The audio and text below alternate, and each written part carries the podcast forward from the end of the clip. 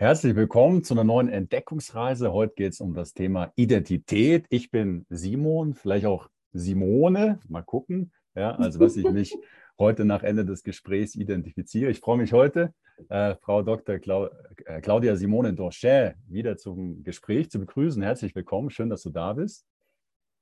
Hallo Simon, ja, freut mich wieder bei dir in deiner Videosendung zu sein. Wir haben ein wirklich kontroverses Thema heute. Genau, und ich stelle dich, also ich denke, einige kennen dich bereits, ja. aber ich stelle dich einfach nochmal kurz vor. Also du bist Philosophin mit Herz, äh, mit Herz, Leib und Seele ja, und widmest dich mit großem Engagement der Forschung, ja, insbesondere zu den Themen Gewalt, Symbolik und dem Begriff der Vernunft. Und mhm. äh, du hast gerade schon gesagt, ein spannendes Thema heute steht bevor. Ja, ich freue mich. Und zwar haben wir, oder hast du vorgeschlagen, das Thema Gender-Ideologie aus der Sicht der Philosophie. Mhm. Und ähm, ja, wo, wo wollen wir loslegen? Wie, wie wollen wir das Thema, Thema angehen? Ja, Gender-Ideologie aus der Sicht der Philosophie, das ist ein Riesenthema. Wir sehen das in einem Zusammenhang direkt mit Zentralinteressen auch meiner Forschung und Zentralinteressen der gegenwärtigen Gesellschaft. Es geht um Gewalt, es geht um Sprache und es geht um fundamentale Menschenrechte. Das heißt, unter diesem Thema unter diesem Schirm gleichsam sind ganz viele zentrale Begriffe und Phänomene der Gegenwart auch mit gemeint. Sprechen wir über Gender-Ideologie, müssen wir erstmal sehen, wie sind wir in die heutige Situation gekommen. Also unsere heutige Gegenwart ist sehr stark bestimmt von Phänomenen wie Gendersprache, sehr umstritten, das Mitnennen von Frauen und Männern in sämtlichen Funktionen und in sämtlichen Zusammenhängen statt des generischen Maskulinums. Hm. Wir sind in einer Situation, in der sich ähm, die Vorstellung mehr und mehr durchsetzt, dass das soziale Geschlecht etwas sei, das sich durch Sprache konstituiert. Also ich identifiziere mich heute als Mann. Oder du identifizierst dich heute als Frau. Du hast dich schon scherzhaft als Simone angekündigt. Also wir sind in einer Situation, und das ist sehr, sehr neu. Erst seit wenigen Jahren setzt sich äh, diese Wahrnehmung gesellschaftlicher Realität durch, in der äh, viele Menschen glauben und dies auch medial wiedergespiegelt, durch einen Sprachakt soziale Wirklichkeit konstituieren zu können und ihr soziales Geschlecht ähm, durch und die Sprache und die Selbstidentifikation als festsetzen zu können. Eine kurze grundsätzliche Unterscheidung. Gender ist das soziale Geschlecht, Sexus ist das biologische Geschlecht. Die Unterscheidung zwischen Gender und Sexus gab es im Grunde genommen in allen Zeiten und in allen Kulturen. Auch in den antiken Hochkulturen hat man verstanden, dass es ein biologisches Geschlecht gibt als binäre Kategorie, dass es ein drittes Geschlecht gibt, die Hermaphroditen. Das war jedoch der Bereich des Kultus Ritus und oftmals wiedergespiegelt in der Mythologie, dazu kommen wir noch. Mhm. Und mhm. äh, dass es die sozialen Rollen gibt. Ähm, das soziale Geschlecht, die Genderrolle. Mhm. Und die Genderrollen differierten auch. Also die Genderrolle einer Frau im antiken ägyptischen Reich beispielsweise, wo sie sehr viel Macht hatte, sehr viel Einfluss, eine starke Stellung innerhalb der Familie und innerhalb des Staates. Frauen konnten erben, Frauen konnten Geschäfte haben, Frauen konnten Priesterinnen werden. Äh, war eine ganz andere ähm, soziale Rolle, eine andere Genderrolle als beispielsweise im antiken Griechenland. Die griechische Hochkultur hatte die Frauen in die Familie und ins Innere des Hauses sozusagen verbannt. Hm. Also die äh, mhm, mhm. anständige athenische Frau war wirklich nur als Hausfrau und Mutter tätig, durfte auch nur in Begleitung ausgehen, durfte den Markt nur betreten, wenn eine Person, die gleichsam die Aufsicht äh, über sie führte, sie begleitete und so weiter. Also die Genderrollen, die sozialen Rollen, die waren ein Bestandteil menschlicher Kulturen seit den frühen Hochkulturen und die divergierten auch sehr stark. Ja, daher gab es auch viele ähm, schon in der Antike satirische ähm, Kulturvergleiche. Ja, wenn Schriftsteller, Reiseschriftsteller wie beispielsweise Pausanius berichtet haben, was sie so in anderen Ländern und anderen Kulturkreisen erlebt haben, haben sie auch oft geschildert, wisst ihr, wie die Männer in diesem Land leben, wisst ihr, wie die Frauen in diesem Land leben. Und das waren so satirische Widerspiegelungen der Genderrollen. Also die Genderrolle in ihrer Verschiedenheit und auch in ihrer Flexibilität, denn die ist nicht festgelegt. Ja, die kann wirklich epochal und kulturell sehr, sehr stark veränderlich sein. Die Genderrolle war schon vor Tausenden von Jahren ja, etwas Flexibles und etwas Verhandelbares in gewissen Grenzen und von daher auch Gegenstand von Vergleichen. Ja.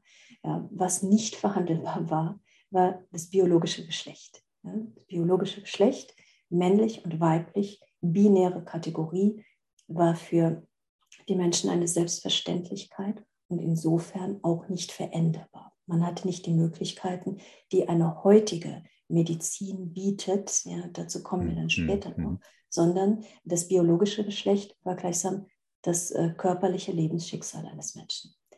Ich hatte vorab noch äh, kurz angesprochen die Rolle der Hermaphroditen.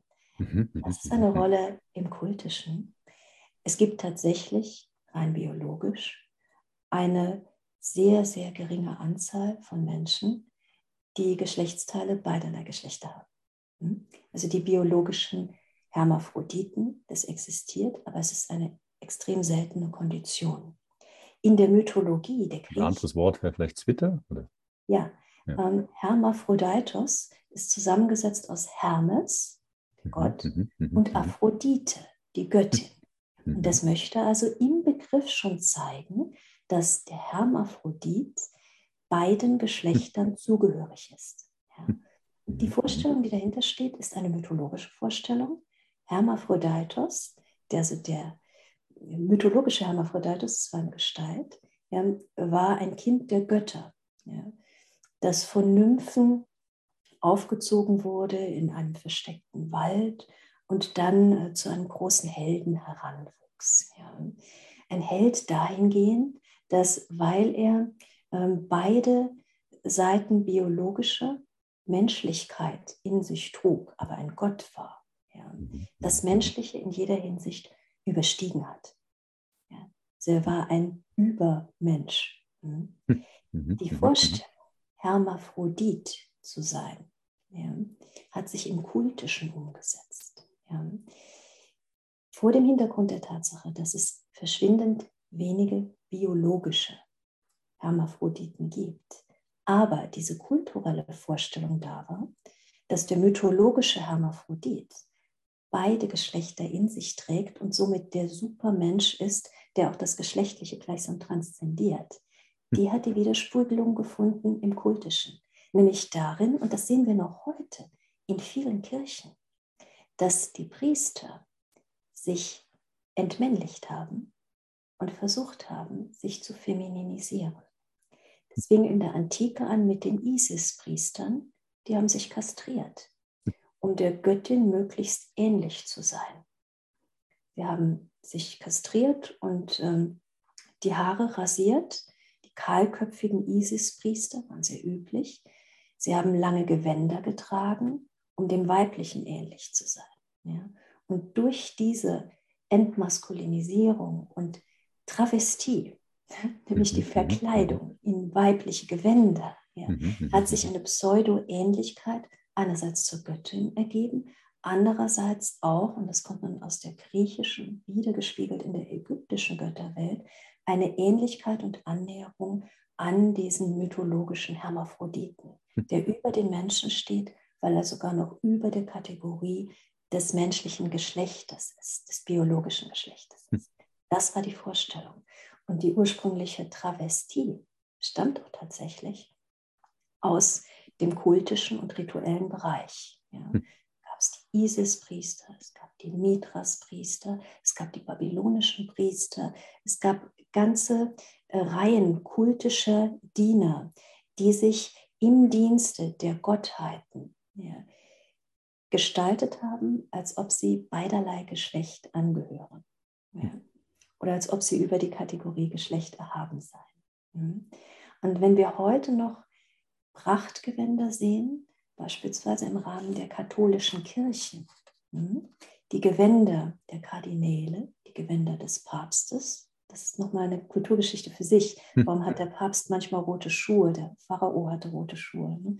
Oder warum gibt es bestimmte Farben, weiß, purpur, rot, gold, ja, in den Prachtgewändern? Ähm, und auch die Gewänder einfacher Priester in den bestimmten liturgischen Zeremonien, wie Ostern und Weihnachten. Ja. Da sehen wir im Grunde genommen Prachtgewänder mit einer Symbolik und einer Repräsentativität, die aus den antiken Sonnenkulten stammen. Und im Dienste dieser Sonnenkulten und der korrespondierenden Götter und Göttinnen ja, hat man sehr oft diese hermaphroditische, kultische Travestie aufgeführt. Ja. Hm. Der Hohepriester war gleichsam ein Kanal des Göttlichen, männlich und weiblich zugleich und über die biologische Kategorie Sexus erhaben. Das war die Vorstellung, die daher kommt. Ja? Und wenn du dich fragst, ja, weshalb Priester äh, dieser ähm, Kirchenkreise auch heute noch Gewänder tragen, die eigentlich weiblich oder feminin wirken, ja, dann kommt das mhm, aus diesem mhm, mhm. Zusammenhang. Also es wird das biologische Geschlecht geleugnet. In der Antike hat man das biologische Geschlecht sogar zerstört. Man war Eunuch, wenn man in den Priesterdienst gehen wollte und hat versucht, sich der Göttin ähnlich zu machen, entweder tatsächlich, um die Göttin zu inkorporieren, um sie darzustellen, oder um darzustellen, dass man eine Kategorie außerhalb der binären Geschlechtsverortungen darstellt und hm. daher eine andere Klasse Mensch ist, nämlich eine Klasse, die im kultischen Glauben ja, über der allgemeinen Bevölkerung stand, da sie die Eigenschaften und Qualitäten beider Geschlechter in sich fasst und darüber gleichsam erhaben ist. Es ist der hermaphroditische Supermensch, der im. Kultus beliehen wird. Und dazu muss man noch ein anderes wissen. Nicht nur der Kultus als Gottesdienst, ja, ob nun bei den Isis-Priestern, den Sonnenpriestern, der Vorzeit, babylonischen, ägyptischen und äh, griechischen, vorderasiatischen Priestern, sondern auch das Theater stammt aus diesem Zusammenhang. Ja. Im antiken Theater haben die Männer Frauenrollen gespielt. Also wenn man sich auch noch in Griechenland eine Tragödie angeschaut hat, zum Beispiel Medea, dann hat ein Mann die Medea gespielt. Das war normal. Ja? Oder Ödipus, da hat auch ein Mann die Mutter von Ödipus gespielt. Ja? Mhm. Denn alle Rollen und dadurch auch alle Frauenrollen wurden von den Männern ähm, gespielt. Ja? Das stammt auch noch aus dem ursprünglichen kultischen Zusammenhang. Ja? Denn das Theater war im Ursprung in der Antike kein profanes Vergnügen, in das man geht zur Unterhaltung, sondern das war eine kultische Schau, es war ein Teil von Opferung, Gottesdienst und Kommunikation mit den Göttern. Hm? Hm. Und hat sich dann daraus entwickelt. Ja? Und daher kommt auch, dass die Darsteller im antiken Theater auch in Frauenrollen verkleidete Männer waren. Hm? Und sieht man sich einmal an, was die verkleideten Männer im antiken Theater so getragen haben, nämlich Kotons, das waren Schuhe mit Absätzen, lange Kleider, Perücken, Make-up, ja, dann hat man so eine gewisse Vorstellung, woher die Travestie kommt, nämlich das sich verkleiden als Mann ja, in Form einer Frau. Ja. Die ersten Transvestiten ja, stammten aus dem Kultus und Ritus, nämlich aus dem priesterlichen Bereich der Antike und dann später daraus gleichsam ausgekoppelt aus dem Bereich des Schauspiels. Hm. Und da sehen wir heute noch immer eine Parallele. Mhm. Mhm. Wo gibt es Travestie? Im Unterhaltungsbereich auf Bühnen. Hm. Also die Bühnen der Gegenwart spiegeln in gewisser Weise diese über 2000, 3000-jährige Tradition der verkleideten Männer in Frauenrollen, die aus dem kultisch-rituellen stammen ja, und im Grunde diesen hermaphroditischen Übermenschen darstellen möchten, ja, der die Kommunikation mit den Göttern verbindet. Hm? hm. Also äh, das ist eine, eine Vorstellung, die gleichsam so ein, mhm. ein, Schatten oder ein Licht der Vergangenheit, wie man es interpretieren möchte, das heute deutlich wird. Und das ist sehr spannend, denn alle gegenwärtigen Entwicklungen, äh, die mit ähm, Genderrollen, mit äh, Gender-Ideologie zu tun haben, die lassen sich zurückverfolgen mit einem langen Gedächtnis ja, in die Kulturgeschichte der Menschheit ja, und in die klassischen Hochkulturen. Ja. Da wären wir bei einem anderen Thema, das aber auch zum gesamten Themenkomplex Gender-Ideologie gehört, nämlich beim Thema Emanzipation. Emanzipation und Feminismus ist nicht dasselbe. Ich erkläre gleich warum. Das sind also unterschiedliche Betrachtungsweisen und unterschiedliche Haltungen. Ja. Die Emanzipation ist ein Begriff, der ursprünglich auch aus dem Altertum stammt, emanzipare, Latein, das heißt sich aus Fremdherrschaft befreien. Was hat das jetzt mit Gender-Ideologie zu tun? Der Kontext ist folgender. Emanzipieren konnten sich die Unfreien. Hm. Wer waren die Unfreien? Die Unfreien waren meistens Sklaven. Alle antiken Hochkulturen waren Sklavenhalterkulturen. Babylonier, Assyrer, Sumerer, Phönizier, Ägypter, Griechen, Römer, die haben alle Sklaven gehalten. Sklaven waren normaler Bestandteil der Gesellschaft. Es war auch nicht unbedingt stigmatisierend, Sklave zu sein. Ja, es gab sehr privilegierte Sklaven, sehr gebildete Sklaven, Sklaven in reichen, einflussreichen Familien, die auch ein gutes Verhältnis mit ihren Herren hatten. Ja. Also da gab es sehr, sehr unterschiedliche Differenzierungen in der Gesellschaft. Aber der Begriff Emanzipare, sich emanzipieren, der stammt ursprünglich aus den antiken Sklavenhaltergesellschaften und bedeutete, ein Sklave ändert seinen Rechtsstatus.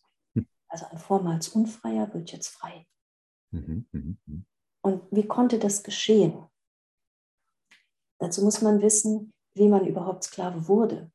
Weißt du, wie man Sklave wurde? Ich würde jetzt vermuten durch Gewalt, ja? Ja, das mhm. war häufig so. Die meisten Sklaven waren Kriegsgefangene. Mhm. Hm? mhm. Die antiken äh, Hochkulturen hatten sämtlich Eroberungskriege und Feldzüge geführt und oftmals wurden dann Kriegsgefangene in Rom oder in einer anderen ähm, Stätte dieser Hochkultur zu den ähm, Sklaven gemacht und ähm, einfach zu Unfreien im sogenannten Hausgesinde ja, gemacht. Der Begriff der Familie im antiken Rom umfasste auch die Sklaven. Ja, also das war die Kernfamilie, das waren die Verwandten, der Clan und die Sklaven im Haus. Ja, das alles gehörte zu der Familia ein ganz anderer Begriff hm. als der, den wir mhm. heute hm. haben, wenn es so eher um die Kernfamilie geht, die dann auch noch entsprechend äh, fragmentiert werden kann. Ja. Diese Sklaven, ähm, die meist aus äh, Kriegsverschleppungen stammten, ja, die hatten manchmal auch Kinder und die dann zugleich auch zu Sklaven wurden oder sie bekamen Kinder in der Sklaverei. Es waren dann sozusagen Sklaven zweiter Generation. Das heißt, man konnte also Sklave werden oder man konnte als Sklave geboren werden. Das waren die zwei mhm. Möglichkeiten, wie man Sklave war und entsprechend den unfreien Status hatte in der Antike. Wie hat man sich jetzt befreit? Da gab es drei Möglichkeiten. Die einfachste Möglichkeit durch Geld. Man konnte sich freikaufen. Mhm. Mhm. Also wenn man die Chance hatte, als Sklave so viel zu verdienen, ja, dass man seinem Herrn ein Angebot unterbreiten konnte, konnte man sich freikaufen. Oder wenn ein anderer Herr sich bereit erklärt hat, hm. einen freizukaufen, mhm. mhm. konnte man sozusagen die eine Sklaverei durch die andere ähm, tauschen. Mhm. Mitunter gab es wohl auch einen ganz generösen Gönner, der einen Sklaven freigekauft hat, ohne ihn dann selbst zu versklaven. Also ähnliche äh, Situationen kennen wir aus gar nicht so weit ähm, zurückliegender Vergangenheit, aus dem 19. Jahrhundert in, den Südstaaten der USA. Ja, auch dort gab es noch moderne Sklaven auf den entsprechenden Plantagen, die manchmal freigekauft wurden. Hm? Also die Möglichkeit, sich aus Sklaverei zu emanzipieren, da sind wir wieder bei dem Begriff, äh, die funktionierte im Altertum wie in der Moderne am einfachsten durch Geld. Es gab aber noch zwei andere Möglichkeiten, nämlich die Möglichkeit, sich durch Gunst oder durch heldenhafte Leistungen auszuzeichnen, sodass man auch frei kam. Durch Gunst, ganz klar. Ein äh, freier Bürger hat sich beispielsweise in eine schöne Sklavin verliebt ne, und wollte sie heiraten. Ja, dadurch hat sich ihr Rechtsstatus geändert. Ja. Oder auch ein äh, Sklave hat einem freien Bürger das Leben gerettet und äh, aus Dankbarkeit hat der Bürger dem Sklaven die Freiheit gegeben, also der Rechtsstatus hat sich dort auch geändert. Da wären wir jedoch bei dem Verdienst oder der heldenhaften Rolle. Ja, mhm. also für eine heldenhafte Rolle, gleichsam so als Anerkennung für eine besondere Lebensleistung, konnte sich ein Sklave auch emanzipieren. Wir haben also drei Bereiche, mhm, mhm. wie man sich emanzipieren konnte von der unfreien Position in eine freie durch Geld, durch Gunst und durch Auszeichnung. Wenn wir heute sagen, wir sprechen über Emanzipation, dann meinen wir meistens die Emanzipation der Frauen. Aber ursprünglich ist damit gemeint ähm, die Veränderung eines unfreien Rechtsstatus in einen freien Rechtsstatus. Das war ein ganz großes hm. Thema in der Geschichte der menschlichen Kulturen. Und es ist erst in den letzten 400 Jahren, ich sage jetzt mal in den letzten 400 Jahren, das ist eine kleine Zeit für Philosophen, ja, ist in den letzten 400 Jahren ist es ein Thema geworden, das mehr und mehr die Unfreiheit der Frauen in den patriarchalen Gesellschaften bezeichnet mhm. und ihre Veränderung hin zu einem freien Status, während es in, bis zur frühen Neuzeit so stets die Abkehr von Sklavenhaltergesellschaften bezeichnet hat und die Veränderung des Rechtsstatus. Und wenn wir jetzt ähm, dazu kommen, was ist dann der Unterschied zwischen Emanzipation und Feminismus, mhm. mhm. dann müssen wir die Geschichte kennen. Ja, und deshalb war diese lange Vorrede mit mhm. antiken Sklavenhaltergesellschaften sehr, sehr wichtig. Denn äh, hier gibt es einen entscheidenden Unterschied. Wir haben das nicht in der Alltagssprache. Wir sagen oft ähm, in unserem alltäglichen Sprachgebrauch im Deutschen, das ist eine Feministin, das ist eine Emanze. Hm, wobei der Begriff mhm. Emanze abwertend ist, ist pejorativ. Aber beide Begriffe werden oft synonym verwendet, als ob sie dasselbe bezeichnen würden. Mhm. Oder grundsätzlich auch die Bewegungen Emanzipation und Feminismus werden oft mhm. gleichgestellt. Das ist nicht der Fall. Die Emanzipationsbewegungen, die haben stets darauf abgezielt, Unfreie zu Freien zu machen. Und da gab es die drei Wege, Geld, Gunst und Auszeichnung. Feminismus wollte was anderes. Der Feminismus als ein Humanismus wollte ursprünglich Männer und Frauen zu gleichberechtigten Rechtssubjekten machen. Und da kannst du jetzt sagen, es ist doch eigentlich dasselbe, was die Emanzipationsbewegungen mhm. schon in der Antike wollten. Nein. Ähm, die Verschiedenheit ist die Dynamik, die dahinter steht. Es war zu allen Zeiten ähm, der menschlichen Kultur möglich, sich durch Geld aus einer Unfreiheit freizukaufen oder durch Gunst oder durch eine besondere Auszeichnung, weil man zufälligerweise ein Held war. Mhm, mhm, der Feminismus möchte was anderes. Der möchte von diesen drei Verhandlungsmodi wegkommen. Der möchte sagen, jede Frau, unabhängig davon, ob sie reich ist, unabhängig davon, ob sie einen besonderen Gönner, Freund oder Ehemann hat und unabhängig davon, ob sie jetzt eine Heldenrolle oder eine Märtyrerrolle spielt, hat die gleichen Rechte und auch Pflichten und Verantwortungen wie ein Mann. Das ist der fundamentale Unterschied zwischen Emanzipation und Feminismus. Die Emanzipation war zum Teil eine individuelle Lebensgeschichte der Befreiung aus Sklaverei. Der Feminismus sagt, Männer und Frauen sollen die gleichen Rechte haben. Das ist ursprünglich eine Erweiterung des Humanismus.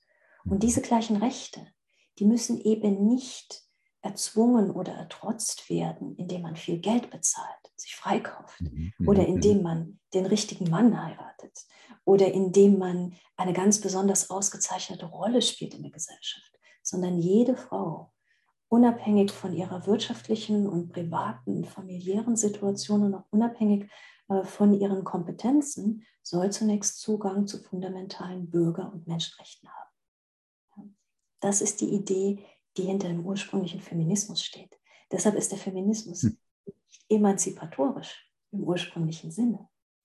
Das ist ein Unterschied, den sehr wenige kennen, die immer Feminismus und Emanzipation als äh, hm. gleich ansehen. Nein, ähm, es ist im Impetus, also in der Haltung, die dahinter steht, ähnlich, denn es geht um eine Befreiung aus Unfreiheit.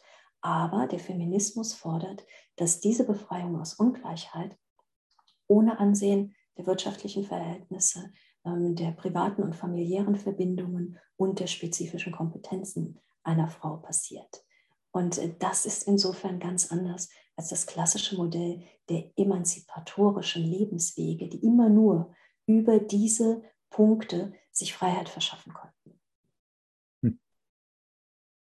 Insofern hm. ist es etwas ganz anderes, Feminist zu sein, als ein emanzipatorischer Denker zu sein.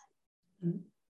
Das eine ist auch von etwas weg und das andere ist für etwas, nicht? Also es ist eine ganz andere Haltung dahinter. Genau. Das ist so, wie man in der Philosophie, Systematik immer sagt, es gibt die Freiheit von etwas und die Freiheit zu etwas. Mhm, mhm, und die mhm. Freiheit von Sklaverei war die Idee der Emanzipation, der emanzipatorischen Bewegungen. Und die Freiheit zu etwas, nämlich die Freiheit zu unbegrenzten Bürger- und Menschenrechten, ist die Vorstellung, die hinter der feministischen Freiheit steht. Und der Feminismus fordert auch, dass eben dieser Zugang zu fundamentalen Menschen- und Bürgerrechten ohne die spezifischen Hebel der Befreiung funktionieren muss, die es in emanzipatorischen Bewegungen gab, nämlich unabhängig von Geld, Gunst und Auszeichnung. Hm, hm, hm, hm, hm. Man kann auch sagen, Feminismus ist im Grunde genommen erst dann realisiert, wenn auch eine arme Frau. Ohne besondere familiäre Verbindungen und ohne Ausnahmekompetenzen uneingeschränkten Zugang zu Menschen- und Bürgerrechten und zur vollen gesellschaftlichen und ökonomischen Partizipation hat. Das ist eine Forderung, die über das emanzipatorische Denken, das wir seit der Antike hm. kennen, hm. und die entsprechenden Lebensmodelle ganz weit hinausgeht. Ja, denn es geht hier um eine Gleichverteilung von Gütern im Sinne von Freiheitsgütern, ja, ohne Ansehen der Person. Hm? Ja, das eine hat den Aspekt von Leistung, oder? Ich gebe etwas, um etwas zu mhm. bekommen, und das andere ist einfach inhärent in dem Sinne. Genau. Ja. Mhm. Was nicht bedeutet, dass es nicht einen leistungsbezogenen Aspekt auch in jeder Freiheitsbewegung äh, geben soll und kann. Ja. Meritokratie, also die Förderung der Leistung und auch die Anerkennung der Leistung, ist ein sehr wichtiger Aspekt in jeder menschlichen Gesellschaft. Insofern auch in allen mhm. Bewegungen, die strukturell reformieren sollen. Aber der Grundgedanke des Feminismus ist, wenn Gleichleistungen bei allen Menschen eine Rolle spielen, darf die Leistung nicht den Zugang zu Freiheitsrechten bestimmen. Mhm. Wir dürfen also nicht sagen, nur noch die Heldinnen, nur noch die Märtyrerinnen, äh, nur noch die Mystikerinnen haben jetzt einen Zugang zu Freiheitsrechten, sondern sagen, nein, jeder Mensch, unabhängig von seinem Beruf, unabhängig von seinem Geschlecht, hat äh, die gleichen Zugänge zu elementaren Freiheiten, die in demokratischen Gesellschaften auch als Grundfreiheiten ähm, definiert werden. Das ist die feministische Vorstellung, die also der Gleichstellung der Geschlechter in rechtlicher Hinsicht zugrunde liegt. Mhm.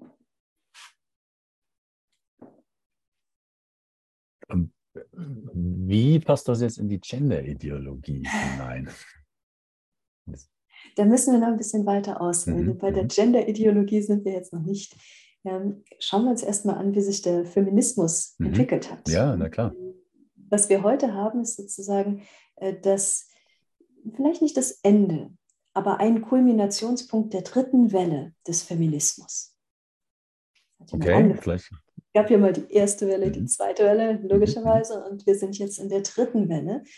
Und ähm, was sich hier zeigt, das ist eine Abkehr von den ursprünglichen Werten des Feminismus. Der Feminismus dritter Welle hat nichts mehr mit den emanzipatorischen Freiheiten, der frühen Bewegungen der Gleichstellung aller Minderheiten oder des Ausgangs aus der Unfreiheit zu tun und hat auch nichts mehr mit den ursprünglichen Forderungen des Feminismus als Humanismus für die voraussetzungsfreie Zugänglichkeit von Menschen- und Bürgerrechten zu tun.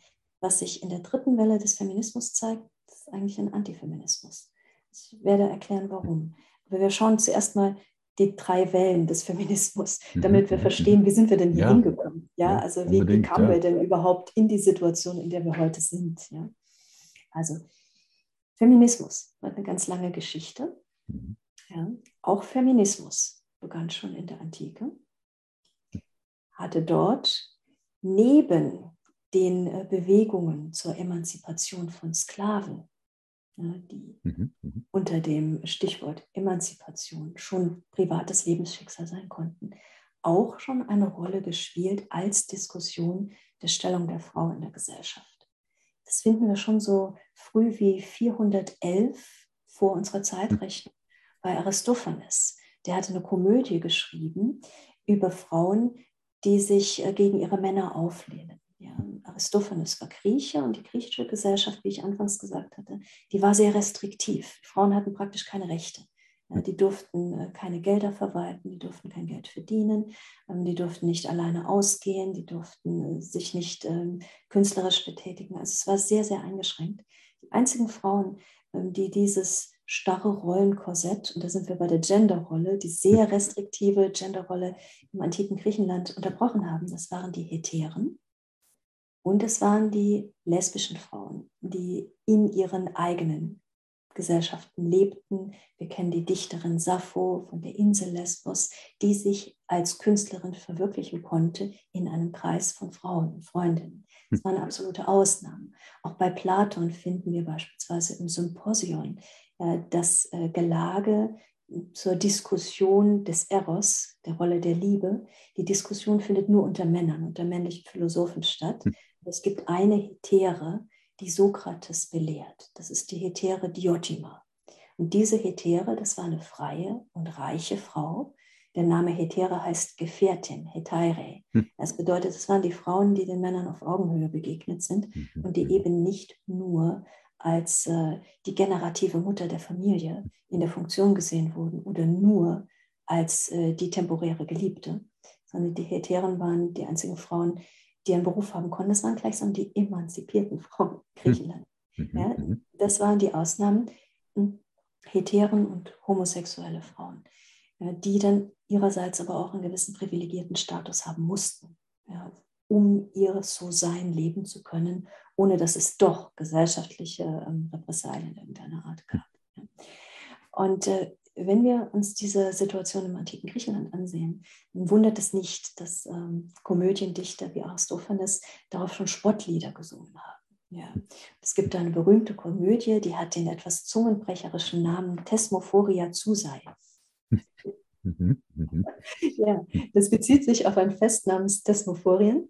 Das war ein Fest, an dem nur Frauen zugelassen wurden. Und Aristophanes beschreibt dann, äh, wie die Frauen bei diesem Fest Thesmophoria Zusei ähm, sich über ihre Einschränkungen im Haushalt beschweren und sagen, ja, warum denken die Männer immer, dass wir mit einem dampfenden Essen zu Hause auf sie warten und sie lächelnd begrüßen, haben wir nichts Besseres zu tun, ja, wir wollen auch mal einen Inhalt im Leben haben, wollen unsere Talente verwirklichen, das ist doch kein Sein, erst ständig nur als, ähm, als Hausfrau hier zu sitzen und fremdbestimmt zu sein diese Klage ist tatsächlich äh, zweieinhalbtausend Jahre alt ja, hm. und findet sich also schon in der antiken Komödie Thesmophoria Zusei bei Aristophanes. Ja.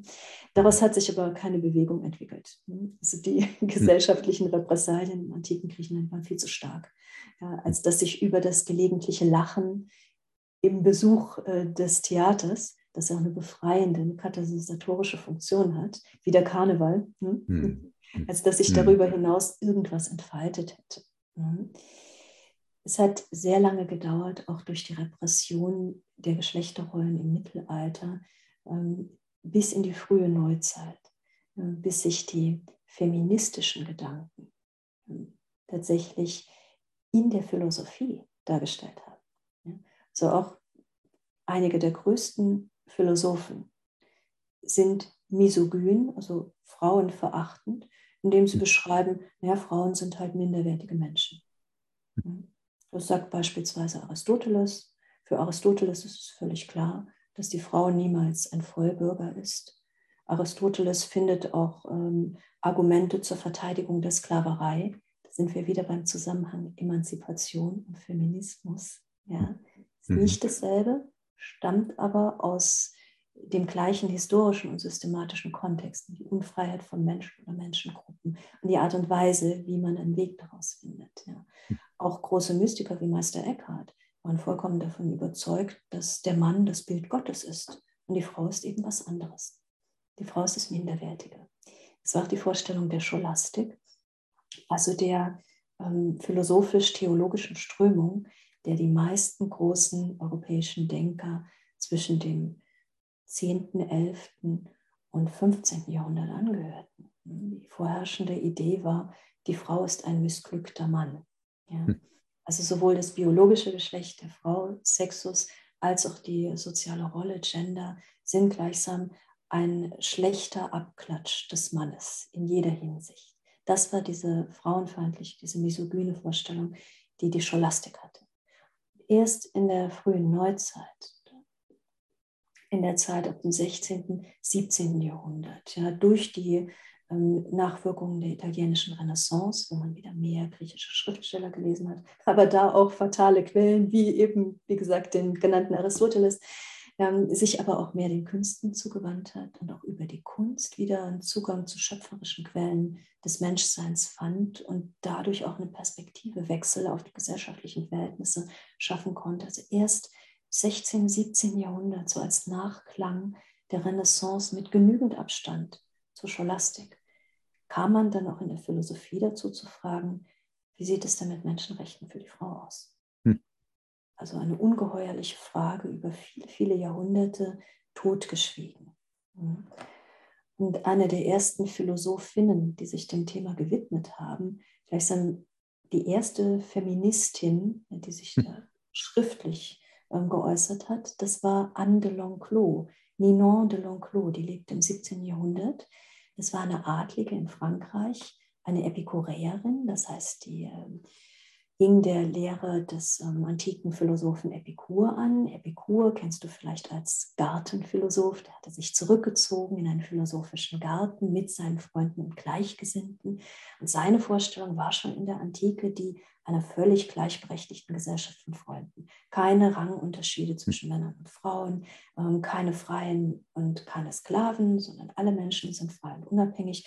Epikur hatte also die Emanzipation verwirklicht in seinem kleinen Modellstaat auf der Insel Samos und er hatte zugleich die ersten emanzipatorischen Gedanken formuliert, wurde aber stark angegriffen, insbesondere im Mittelalter von der katholischen Kirche. Auch noch im späten Mittelalter sehen wir das, äh, wenn Dante seine Divina Commedia schreibt, dann beschreibt er die Epikureer, die sind im hinterletzten Kreis der Hölle die brennen da in den Flammen und die werden da von den hm. Teufeln gestochen, weil das sind ja ganz verworfene Philosophen, was fällt denen ein? Ja? Also die Kirche hatte einen Hass ja, auf die Epikureer, unter anderem, weil das eine der wenigen Philosophenschulen der Antike war, die keine Standesunterschiede angesehen hat. Hm. Ja? wenn wir sehen, dass für die Kirche ein großes Machtmonopol die Hierarchisierung der Gesellschaft war, woraus sie ihre Macht und auch ihr Geld gezogen haben, dann ist mhm. ganz klar, dass so ein Denker wie Epikur da äh, niemals ähm, ein Vorbild für Kirchenlehrer werden konnte. Ja, Im mhm. Gegenteil. Epikur und Epikureer wurden bekämpft. Ja? Und im Gegenteil Aristoteles, der der Meinung war, dass Frauen minderwertig sind und Sklaverei ein natürliches Phänomen in Gesellschaften, wurde gefeiert. Ja, er war zur Zeit der Scholastik der maßgebliche Philosoph.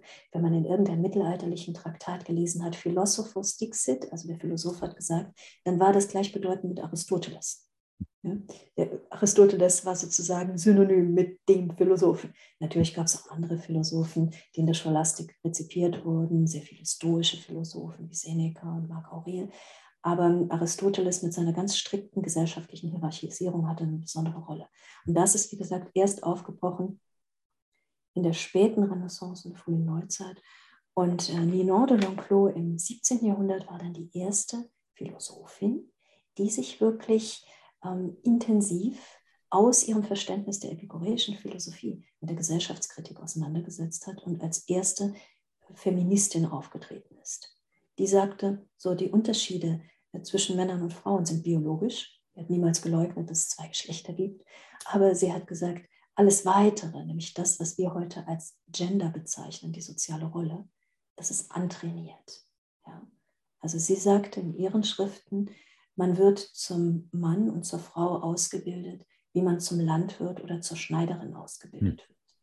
Sie hatte so die Vorstellung, es gibt Männerrollen und es gibt Frauenrollen, sicher in der Gesellschaft ihrer Zeit noch sehr viel strikter als heute.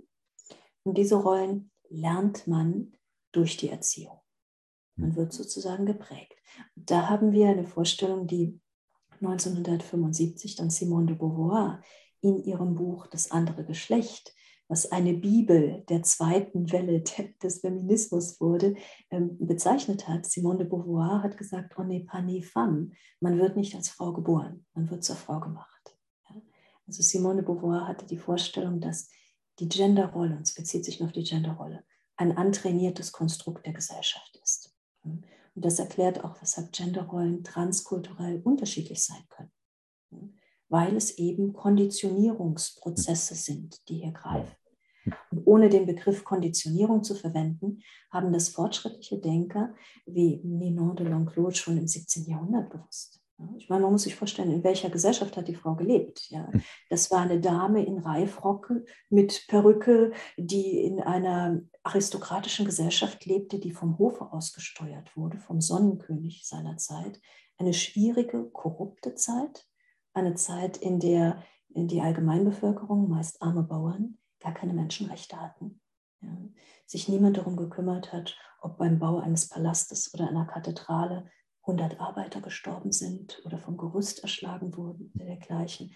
Eine Zeit, in der es auch Hungersnöte und Seuchen und Katastrophen gab und die Menschenrechte als Deklaration, wie wir sie heute äh, von der UN kennen, absolute Zukunftsmusik waren.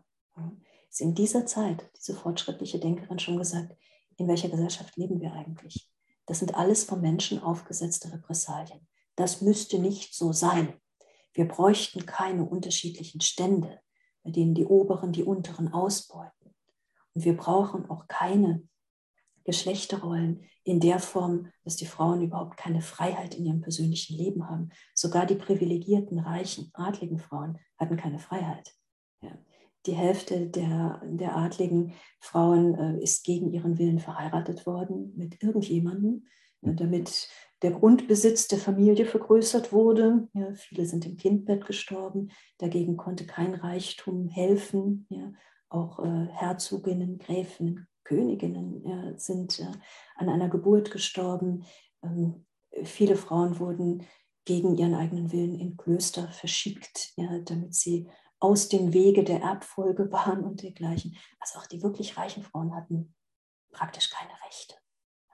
Die mussten besonderes Glück im Leben haben, wie eben die de L'Enclos, die einen ganz fortschrittlichen, freidenkenden Vater hatte, ja, der auch gesagt hat, ich möchte nicht, dass meine Tochter da irgendwie ähm, unterdrückt wird ihr Leben lang. Was soll das? Ja, ich, ich möchte ein intelligentes Kind heranziehen und ihm äh, durch Bildung, durch Wissen und durch eigene finanzielle Mittel einfach die Möglichkeiten geben, an der Gesellschaft teilzuhaben, ohne dass sie sich verbiegen muss. Ja. Hm. Das war allerdings für die Philosophin de L'Enclos ganz seltener Sonderfall. Also dieses Glück hatten auch viele Aristokratinnen ihrer Zeit nicht. Ja. Aber durch diesen Sonderfall hatte sie eben die Möglichkeit, über die Begrenzungen ihrer Gesellschaft und Schicht hinauszudenken und zu sagen, ähm, wir leben hier völlig falsch. Ja. Wir brauchen eigentlich eine Gesellschaft, ähm, die frei ist, die offen ist, in der alle Menschen die gleichen Rechte haben und die Frauen entsprechend an allen Freiheiten auch teilhaben können, denn die weibliche Rolle, die Genderrolle, die ist ausschließlich antrainiert. Ja, die kann auch wieder verlernt werden, die kann umgelernt werden. Das ist nichts, was die Identität eines Individuums von der Wiege bis zur Wahre bestimmen muss. Wir können mehr als das. Ja, wir können darüber hinausdenken. Hat, hat sie eigentlich sozusagen den Freiraum gehabt, ihre eigene Rolle äh, genau. frei zu entwickeln, statt ja. eine aufgesetzt zu bekommen? Richtig, ja. Mhm. Und insofern war sie ein wirkliches Unikum in der Geschichte und ihrer Zeit. Ja. Hatte da auch eine gewisse Vorbildrolle, aber natürlich, die wenigsten Frauen konnten es ihr gleich tun, ja, weil sie einfach die Voraussetzungen mhm. nicht hatten. Ja. Durch Denker wie Ninon de L'Enclos hat sich dann allerdings die Debatte über die Menschenrechte weiterentwickelt. Mhm. Und diese Debatte wurde dann nochmals sehr deutlich zur Zeit der Französischen Revolution 1789 und später. Denn da ging es natürlich darum, nicht nur die Standesunterschiede abzuschaffen, ja, also die französische Aristokratie per Guillotine zu erledigen, sondern es ging auch darum, wie möchte nun die Allgemeinbevölkerung ohne Bevormundung durch die Adligen leben, wie wollen die sich organisieren. Denn bis dato mussten sie sich nicht organisieren, sie wurden fremdbestimmt. Hm. Und diese hm. politische, hm. gesellschaftliche Selbstorganisation, die erforderte ja sehr viel philosophisches Denken. Und da hat man wieder zurückgegriffen auf Überlegungen wie zum Beispiel die äh, der Epikureer. Ja, wie kann denn eine Gesellschaft, die aus gleichberechtigten Individuen besteht, funktionieren? Was brauchen wir denn überhaupt als Regelwerk, als Kanon vom Recht? Wie viel Staat brauchen wir? Was benötigen wir? Und äh, da wurden dann auch erstmals sowohl emanzipatorische als auch feministische Gedanken ja, zur Gleichstellung von Männern und Frauen ja, auf einer legalen Ebene ähm, wichtig. Während das so im 16., 17. Jahrhundert, als Ninon de L'Enclos darüber geschrieben hat, dass Männer und Frauenrollen anerzogen sind, die Erkenntnis einer Individualperson waren, so wurde es dann über 100 Jahre später im Zuge der Französischen Revolution zu einem legalen Kanon. Hm. Also bestimmend für alle, mit einer ganz hm. anderen Gewichtigkeit und Geltung. Hm. Und da sind wir in der Position, dass es dann erste politische Feministinnen gab. Ninon de L'Enclos war sozusagen eine literarische Feministin. Hm. Aristophanes äh, in der Antike war sozusagen ein literarischer Feminist, ja, mhm. ein komödiantischer Feminist mhm. ja, durch seine satirischen Darstellungen. Und äh, ab dem 18. Jahrhundert gab es dann auch politische Feministen, ja, die also die Fiktion bzw. die Kritik überführten in Legalität. Da gab es eine berühmte ähm, politische Aktivistin, Olympe de Jouge. Äh, die hat daraufhin plädiert, dass Frauen gleiche Menschen- und Bürgerrechte bekommen sollten. Das wurde jedoch von dem eigentlich reaktionären Regime des Robespierre zurückgewiesen. Also diese Feministin, die hat auch auf dem Schafott ihr Lebensende gefunden, weil man auch in der revolutionären ähm, postaristokratischen Regierung Frankreichs nicht anerkennen wollte, dass Frauen die gleichen Bürger- und Menschenrechte haben. Also es wurde debattiert, aber zunächst mal mit Nein beschieden. Hm? Mhm. Das war die. Vorstellung, die damals herrschte.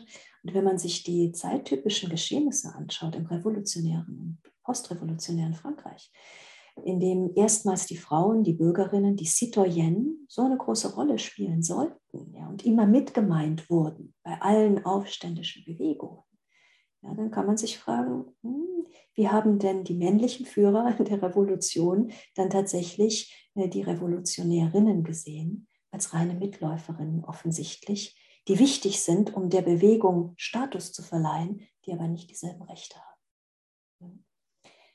Hm. Das äh, dauerte noch bis ins 19. Jahrhundert an. Der Begriff Feminismus existierte noch nicht. Ja. Die ersten Sozialreformer in England, zum Beispiel Jeremy Bentham, ja, ganz fortschrittlich denkender Mensch, Utilitarist, also ein Vertreter der Nützlichkeitsethik, ein Vertreter derer, die sagen, die Regelungen im Staate müssen der größtmöglichen Anzahl aller Menschen nützlich sein. Ja. Jeremy Bentham hatte als einer der ersten Denker sich für grundsätzliche Frauenrechte ausgesprochen, also für Feminismus im Sinne von Zugang zu Menschen- und Bürgerrechten ohne Ansehen der Person. Mhm. Ohne die mhm. klassisch emanzipatorischen Befreiungshebel, Geld, Gunst und Auszeichnungen. Ja. Bentham war einer der ersten feministischen Staatsphilosophen. Zusätzlich hat er auch geschrieben über Tierschutz, über Tierrechte, über Kinderrechte, über Umweltschutz. Also ganz aktuelle Themen, würden wir heute sagen. Bentham war ein ganz fortschrittlicher Denker in seiner Zeit, ja, wurde jedoch wenig rezipiert ja, und äh, wird auch heute an den Universitäten kaum betrachtet. Das ist nochmals eine andere Geschichte. Warum? Ja. Erst 1887 wird der Begriff Feminismus in der deutschsprachigen Literatur verwendet, und zwar von Friedrich Nietzsche. Und Nietzsche lässt sich natürlich sehr kritisch und polemisch darüber aus.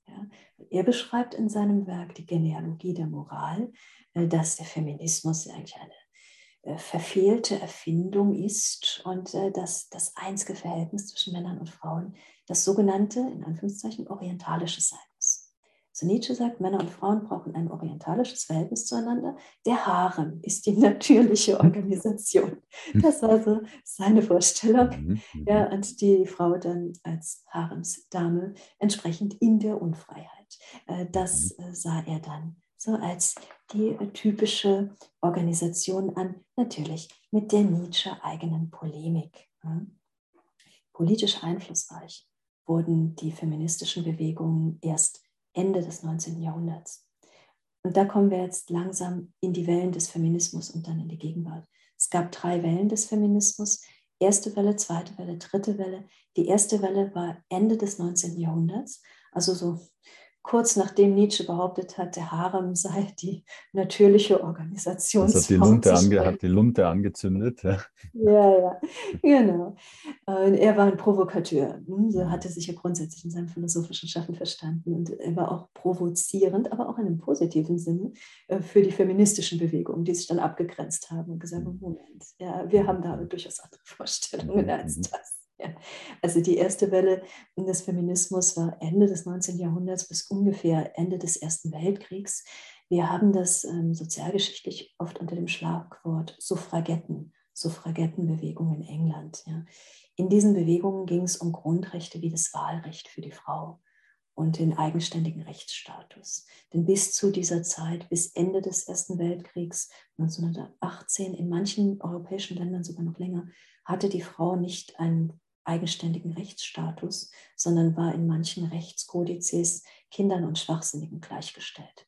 Ja, also die Frau hatte ganz eingeschränkte Rechte und durfte auch äh, kein eigenes Vermögen verwalten, durfte nur eingeschränkt erben, ihren Aussagen vor Gericht äh, wurde nur begrenzt geglaubt, Zeugenaussagefähigkeit wurde beschränkt und so weiter. Zugang zur Bildung gab es ähm, nur in sehr limitierter Form. Also die erste Welle des Feminismus ja, als voraussetzungsfreier ähm, Zugänglichkeit von Menschen- und Bürgerrechten drehte sich genau um das, die Grundrechte für jede Frau.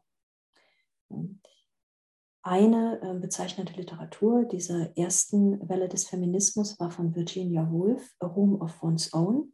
Ist 1929 erschienen, also schon nach äh, dem Ersten Weltkrieg in der sogenannten Zwischenkriegszeit, spiegelt aber noch sehr genau äh, die Bewegungen in der Suffragettenbewegung wider und äh, zeigt auch, was für Forderungen da gestellt wurden. Weil Virginia Woolf beschreibt in A Room of One's Own ein Raum für sich, ein Zimmer für sich allein, ähm, dass die Frauen dann politische und gesellschaftliche Macht haben, wenn sie ein Zimmer für sich besitzen, in dem sie arbeiten können. Ihre Vorstellung war die der Schriftstellerin, der Autorin, der Journalistin, die Geld verdient und die dadurch an gesellschaftlichen und ökonomischen Prozessen teilnehmen kann.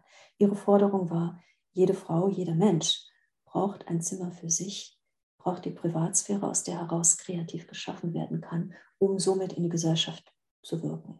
Das war hm, die Idee. Darf ich, darf ich fragen, ging das ähm, spezifisch um die Rolle der Frau oder war das eine Forderung für alle? In dem Sinne, die, die war, diese, diese, diese ja. Rechte noch nicht hatten, in dem Sinne. Das war ähm, in erster Linie eine Forderung der Frau und Forderung für die Frau. Hm. Ja? Denn die Frau war in dieser Zeit, Ende 19. Jahrhundert bis noch zur Zwischenkriegszeit, eben nicht auf dem gleichen Rechtsstatus in so vieler Hinsicht, in den Familien, in den Schulen, in den Kirchen, in den Universitäten, an den Arbeitsplätzen, in der Gesellschaft, in der Politik, sodass äh, Virginia Woolf hier ihr Hauptaugenmerk darauf gerichtet hat, die Frauen ja, in dem Sinne nicht zu emanzipieren, sondern zu femininisieren. Nämlich in diesen voraussetzungsfreien äh, Zugang zu Menschen- und Bürgerrechten zu schaffen, wobei sie hier den meritokratischen Aspekt mit reinbringt, indem sie sagt, die Frauen sollen ähm, eine Leistung bringen, um sich zu verwirklichen, was ja nur eine klassische meritokratische Forderung ist, aber es ist nicht die Voraussetzung. Virginia Woolf sagt nicht, nur die Frauen, die jetzt als Journalistin Geld verdienen, mhm. haben auch einen berechtigten Zugang zum Wahlrecht. Also diese ähm, Aufstellung kommt nicht, sondern sie sagt, Männer und Frauen sollen gleichberechtigt sein, gleiche Grundfreiheiten besitzen. Und die Frauen, ähm, das ist ihre Sicht auf die Geschichte, die Frauen haben nach Virginia Woolf nur deswegen eine weniger sichtbare Rolle in der Kulturentwicklung der Menschheit gespielt, weil sie diesen Raum für sich nicht hatten. Also sie macht ein Beispiel auf, das sehr bekannt ist, Shakespeares Sister, die Schwester von Shakespeare. Das ist ein fiktives Modell, nicht zu vergleichen mit äh, dieser Musikgruppe, die es dann in den 90ern mal gab. Ja. Shakespeare's Sister ist, ist äh, ein, ein Denkmodell von Virginia Woolf. Also sie sagt, hm, es gibt viele Vorwürfe, gerade männlicher Kritiker der feministischen Wellen, ja, äh, dass die Frauen ja kulturell weniger schaffen als die Männer. Es gibt weniger hm. Künstlerinnen, es gibt weniger Malerinnen, Komponistinnen, Schriftstellerinnen, so finden. Warum ist das der Fall? Und es führt zu sehr viel männlicher Polemik dahingehend, dass Frauen per se ähm, weniger Talent besitzen, um Kultur zu schaffen. Das ist ein klassischer äh, misogyner, also frauenfeindlicher Vorwurf, den finden wir bei Schopenhauer in seinem polemischen Traktat über die Weiber. Ja, da lässt sich Schopenhauer aus über, Zitat, Anführungszeichen, das breithüftige, schmalschultrige Geschlecht, das er sicherlich nicht das Schöne zu nennen ist ja, und äh, das in jeder Hinsicht ein Sexus sequior, also ein zweitrangiges Geschlecht ist und keine bedeutenden Kulturleistungen hervorgebracht hat. Hm? Zitat Ende. So klassisch misogyne äh, Vorstellung und Beschuldigung von Schopenhauer in abgeschwächter Form findet sich dieses Scheinargument aber sehr oft ähm, in vielen Polemiken, äh, die sich von der ersten Welle des Feminismus bis eigentlich in die Gegenwart ziehen. Virginia Woolf hat äh, in ihrem Werk Room of One's Own gesagt, das kommt nicht von ungefähr. Frauen haben tatsächlich weniger sichtbare Kulturleistungen in äh, der jüngeren Geschichte der Menschheit, also seit äh, der klassischen Antike 700, 800 vor unserer Zeitrechnung bis in die Gegenwart erbracht, weil es patriarchalische Kulturen waren, in denen die Frauen eben diesen wichtigen Raum zu wirken nicht hatten, weil sie ständig zwischen den Bedürfnissen der Familie, der Reproduktion, der Versorgung von Nachkommen und äh, den Zwängen einer Gesellschaft, die ihnen auch die äußere Teilhabe am Kulturschaffen verweigert hat, eingefärcht waren. Und das Beispiel Shakespeare's Sister möchte also die fiktive Geschichte von der Schwester von Shakespeare erzählen. Ähm, sie hat, Virginia Woolf hat ausgeführt, was wäre denn, wenn äh, Shakespeare eine Schwester gehabt hätte, die genauso talentiert gewesen wäre wie er? Hätte die berühmte Dramen schreiben können? Oder hätte man sie nicht in der Familie schon gezwungen, mit 15 zu heiraten und äh, die nächste Generation Kinder für ihren Ehegatten äh, zu Aber dann könnte man sagen, das ist eigentlich der größte kulturelle Beitrag überhaupt, das Leben zu gebären, nicht? Mhm. Das also, ist jetzt, also wenn man das mal aus einer ganz anderen Perspektive betrachtet. Ja, ja, also Frauen ähm, sind eigentlich. Das, aber das, das, ich will da nicht ablenken jetzt. Ja. Nein, nein, du lenkst überhaupt nicht ab. Das, das, ist ein, das ist ein wichtiger... Das ist ja die, die, größte Kreation überhaupt. Ja? Also, man, ist richtig. Ähm, das mhm. ist jetzt keine Ablenkung, sondern das ist ein wichtiges Argument, das in dem Zusammenhang auch immer gebracht wird. Ja? Die Frage ist jedoch eine andere. Nicht, ähm, welchen kulturellen Beitrag leisten Mütter als Mütter. Hm? Das ist unbestritten ja, einen Menschen nicht nur zu gebären, sondern ihn zum erwachsenen Vollbürger auszubilden, ihm Werte zu vermitteln, ja, ist mit Sicherheit eine gewaltige kulturelle Leistung. Doch äh, was hier im Beispiel von Shakespeares Schwester, von Virginia Woolf, gemeint wurde, war die Unterbrechung weiblicher Kreativität, Intelligenz und Begabung durch aufoktroyierte Rollen, durch fremdbestimmte Rollen. Es geht nicht darum, dass eine selbstbestimmte Persönlichkeit, die ihre Talente leben kann und fördern kann, sich freiwillig dafür entscheidet, Mutter zu werden, sondern es geht in Virginia Woolfs Beispiel darum, was wäre passiert, wenn im 16. Jahrhundert Shakespeare eine Schwester gehabt hätte mit der gleichen Begabung. Hätten wir jemals heute irgendein Schauspiel von Shakespeares Schwester gelesen oder auf der Bühne aufgeführt gesehen, wahrscheinlich nicht, weil die kulturelle Produktion nicht stattgefunden hätte. Die hätte nicht stattfinden können. Und zwar nicht, weil sich eine privilegierte, geförderte weibliche Persönlichkeit irgendwann vielleicht dazu entschieden hätte, auch Mutter zu werden, sondern weil es die Möglichkeit gar nicht gab, sich zu entscheiden. Das ist der Punkt. Ja. Also hm. das Argument, dass äh, die Aufzucht eines menschlichen Wesens ja, von der Geburt, von der Zeugung äh, bis zum erwachsenen menschlichen Vollbürger und die gesamte Ressourcenentfaltung, die hier stattfindet, eine große biologische und kulturelle und soziologische Leistung ist. Das Argument ist richtig, aber es ist hier falsch angebracht. Ich meinte das eher in dem Kontext, das repräsentiert ja diese unglaubliche Schöpferkraft, die in, in, ja. in, der, in der, Frau ist, die sich natürlich ja, sicher, auch auf andere Weise. Diese Schöpferkraft ist ja nicht mhm. reduziert. Auf ja, das, ja, das, das meine ich natürlich überhaupt nicht damit. Ja. Das, das ähm, Privileg mhm. der Frau. Und das ist auch ein Grund, deshalb, weshalb ähm, patriarchalen Kulturen immer versucht haben, die Frau zu unterdrücken das Privileg der Frau ist nicht nur Leben zu schenken mhm. und Leben zu gestalten, ja, Leben zu formen, zu prägen in der Erziehung, sondern das Privileg der Frau ist beides zu können. Mhm. Schöpferisch, kulturell. Das meine ich eigentlich damit, oder? Also nur in dem, ja, was offensichtlich ist, sieht man ja schon dieses, ja. unglaubliche das, Schöpf. Ja, und ähm, das Problem der Gesellschaften die Frauen unterdrückten, war immer, dass es die Wahlmöglichkeit nicht gab. Hm, hm, hm, ja?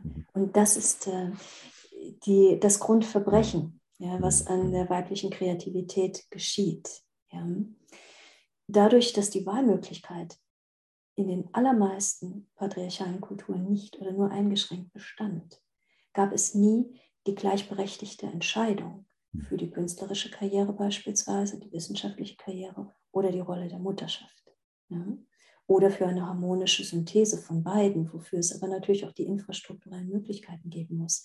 Das Problem war, dass es diese Wahl nicht gab. Hm, hm, ja? Hm, hm. Und genau auf diese Problematik der nicht existenten Wahl stellt Virginia Woolf ab, indem sie sagt, hätte Shakespeare eine Schwester gehabt mit dem gleichen Talent, die hätte gar nicht entscheiden dürfen, ob sie jetzt ihre Begabung auslebt und Antonius und Kleopatra 2 oder Romeo und Julia 2 schreibt, ja, sondern die hätte ihr gesamtes Talent in den Schlund äh, biologische Reproduktion werfen müssen. Ja? Also die gesamte Kreativität, die gesamte Intelligenz, äh, das gesamte menschliche Vermögen in Kulturschaffen wäre eliminiert worden. Und sie hätte überhaupt kein Mitspracherecht gehabt. Ja? Also sie ähm, verweist hier genau auf diese Praxis der Zwangsehen, oft schon Teenager-Ehen, der Einfärchung der Frauen in den häuslichen Rollen. Ja. Und dann muss man sich auch ansehen, was bedeutet das im Einzelnen. Ja. ja, es ist die Fähigkeit, Leben zu geben, aber eine Fähigkeit, die von den meisten Frauen nicht freiwillig verwirklicht wurde, ja, weil sie schon mal nicht mit dem Partner zusammen waren, den sie sich gewünscht haben, weil es darüber hinaus in ähm, Kulturen, die Frauen unterdrückten, auch wenig Empfängnisverhütung gab. Also Mutterschaft war nicht unbedingt gezielt und äh, in bestimmten Kontexten dann auch gewählt, sondern das war ein zufälliges und nicht steuerbares Beiprodukt der sexuellen Tätigkeit mhm. und oftmals sehr unerwünscht in dem Sinne, dass sehr viele arme Frauen genötigt waren, zehn Kinder zu bekommen und keinerlei Kontrolle über ihre Reproduktionsfähigkeit hatten. Also das ist nochmals eine ganz andere dunkle Seite, die Glorifizierung der Mutterrolle, die in dem Kontext gerne kommt und die gerne so als antifeministisches äh, Argument vorgebracht wird. Was braucht ihr denn kulturelle Teilhabe? Ihr habt ja viel mehr. Ihr könnt ja Leben geben. Das ist teils wahr, aber es ist in dem Kontext verfremdend, weil es die Diskussion verstellt weil für die allermeisten Frauen der allermeisten Kulturkreise, auch heute noch in entsprechenden ähm, patriarchalen Gesellschaften, ist die Mutterschaft nicht freiwilliges. Mhm. Und ist auch die Rolle, die sie als Mutter haben, eben keine herausgehobene Rolle, die sie privilegiert, sondern eine Rolle, die sie unendlich in Armutsnot bringt und die sie stigmatisiert und extrem abhängig macht von dem Ressourcennetz in Familie und Gesellschaft, das sie besitzen und das oft sehr, sehr ähm, durchlässig ist. Ja. Also das ist keine Position der Macht für die allermeisten Frauen gewesen. Und äh, das ist heute in vielen Schwellen- und Entwicklungsländern nicht, sondern es ist eher eine Situation, in der man sich extrem verletzlich macht. Mhm. dazu kommt, und hier sind wir wieder bei Virginia Woolf, wenn sie sagt, Shakespeares Schwester hätte mit egal wie viel Talent keine Kulturleistung bringen können. Niemand hätte sie ernst genommen, niemand hätte sie schreiben lassen, niemand hätte ihr diesen Raum gegeben, um überhaupt wirken zu können. Ja, kein Theater hätte ihre Stücke aufgeführt. Sie hätte so viele Hürden erlebt, noch und noch, ja, dass ihr gesamtes Kulturschaffen in nichts zerfallen wäre. Und als schwaches Kompensat dafür hätte man ihr dann die Zwangsehe und die Aussicht auf eine ebenfalls aufgezwungene, nämlich nicht frei gewünschte und nicht frei gewählte Mutterschaft geboten. In diesen Verhältnissen ja, der Unfreiwilligkeit und in den Verhältnissen auch der komplett eingeschränkten Teilhabe am gesellschaftlichen Leben für die meisten Frauen. Denn auch die Erziehung des äh, menschlichen Bürgers, des Kindes zum Vollbürgers, kann natürlich durch eine Mutter, die selbst einen ganz eingeschränkten Status hat, nicht freiheitlich stattfinden. Mhm. Ja, diese Mütter erziehen ihre Kinder, die sie vielleicht durch einen schrecklichen Akt der Vergewaltigung äh, bekommen haben, mit den Normen der patriarchalen Gesellschaft, die sie unterdrückt. Mhm. Ja, diese Frauen werden an ihre Töchter weitergeben, dass sie Mangelwesen sind. Ja, und sie werden es durch die Rolle täglich demonstrieren. Diese Frauen werden vielleicht zu Hause geschlagen. Diese Frauen dürfen ihr eigenes Geld nicht verwalten. Ja, diese Frauen in der Modellrolle der Frau zeigen der nachwachsenden Generation der Töchter schon gleich, wie die Werte einer solchen Gesellschaft mhm. gestaltet sind. Ja. Und die heranwachsenden Söhne ja, übernehmen dann ihrerseits die problematischen Rollenbilder, die es in ihrer Herkunftsfamilie gibt, ja, sind jedoch auch nicht äh, zwingend freier als die heranwachsenden. Töchter. Denn Kinder beiderlei Geschlechts werden in patriarchalischen Gesellschaftsordnungen unterdrückt. Ja, keiner hat die volle Teilhabe. Frauen graduell noch etwas weniger, aber auch die Männer werden von der patriarchalischen Superinstitution Staat, ja, Kirche, Militär, ja, benutzt, ja, um mehr Macht zu erzeugen. Auch hier geht es ja nicht wirklich um die Selbstverwirklichung. Hm. Auch ein Mann aus früheren Zeiten, in früheren Jahrhunderten, der vielleicht Landwirt geworden ist, wenn er Glück hatte, ein freier Landwirt und kein, kein Unfreier, kein Leibeigener ähm, und, äh, oder Soldat oder ähm, Handwerker, hatte er nicht ähm, das Prospekt, sich jetzt selbst in seiner Kreativität zu verwirklichen, sondern den nächsten Tag zu erleben. Da ging es um existenzielles Überleben ja, und das oft unter extremen Repressalien. Also auch die Männer in früheren Gesellschaftsordnungen noch bis zur Zwischenkriegszeit waren sehr unfrei ja, lebten auch unter dem Diktum von Gesellschaftsordnungen, die auch sie unterdrückt haben. Ja. Die Frauen waren dann nochmals unterhalb dieser unterdrückten Männer noch mehr unterdrückt. Also insofern äh, deine Glorifizierung der Mutterrolle, die du gerade angebracht hast, die ist Aber vielleicht um das, also ich meinte ja, das überhaupt nicht als Glorifizierung, eher als Entkräftigung des Arguments, dass es wenig kulturellen Beitrag, der, also halt nur wenn man diesen unglaublich, als, als Repräsentant dieses, mhm. dieser Schöpferkraft, die sich aus meiner Sicht eben in vielfacher Weise auch eben kulturellen Beitrag, mhm. ähm, ja, also auch ganz offensichtlich auch ausdrücken. Ja, mhm. ähm, sicherlich. Aber wie gesagt, hier muss man unterscheiden. Mhm. Kultureller Beitrag biologischer Beitrag, Beitrag im gesellschaftlich sichtbaren Kulturschaffen ne, und Beitrag innerhalb der Familie. Mhm. In einer idealen Kultur könnten Frauen beides leisten. Ja. Und es wären hm. entsprechend auch die Rahmenbedingungen dort. Aber die Rahmenbedingungen existieren ja heute noch nicht vollständig. Mhm. Sie haben im 20. Jahrhundert, als Virginia Woolf ähm, ihre Streitschrift Room of One's Own geschrieben hat, in noch viel mangelhafterer Form existiert. Mhm. Da gab es einfach die Wahl nicht. Und äh, die erste Welle des Feminismus, die hatte ganz stark die Wahlfreiheit zum Inhalt. Nicht nur die Freiheit, politisch zu wählen und seine Stimme für eine bestimmte Partei abzugeben, was ja bis äh, Ende des Ersten Weltkrieges in sehr vielen europäischen Ländern noch nicht existierte, sondern auch die Wahlfreiheit zwischen Lebensmodellen. Es ging nicht darum, hm. dass Frauen sagten, wir wollen nicht mehr Mütter sein, sondern es ging darum, dass Frauen sagten, wir wollen uns entscheiden, hm. ob wir Mütter hm. werden, wann wir Mütter werden und äh, mit welchem Mann wir Kinder zeugen. Ja? Äh, die Wahlfreiheit ist also ein sehr viel größeres Gebiet als nur die politische Partizipation.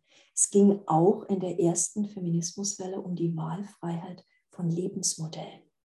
Hm?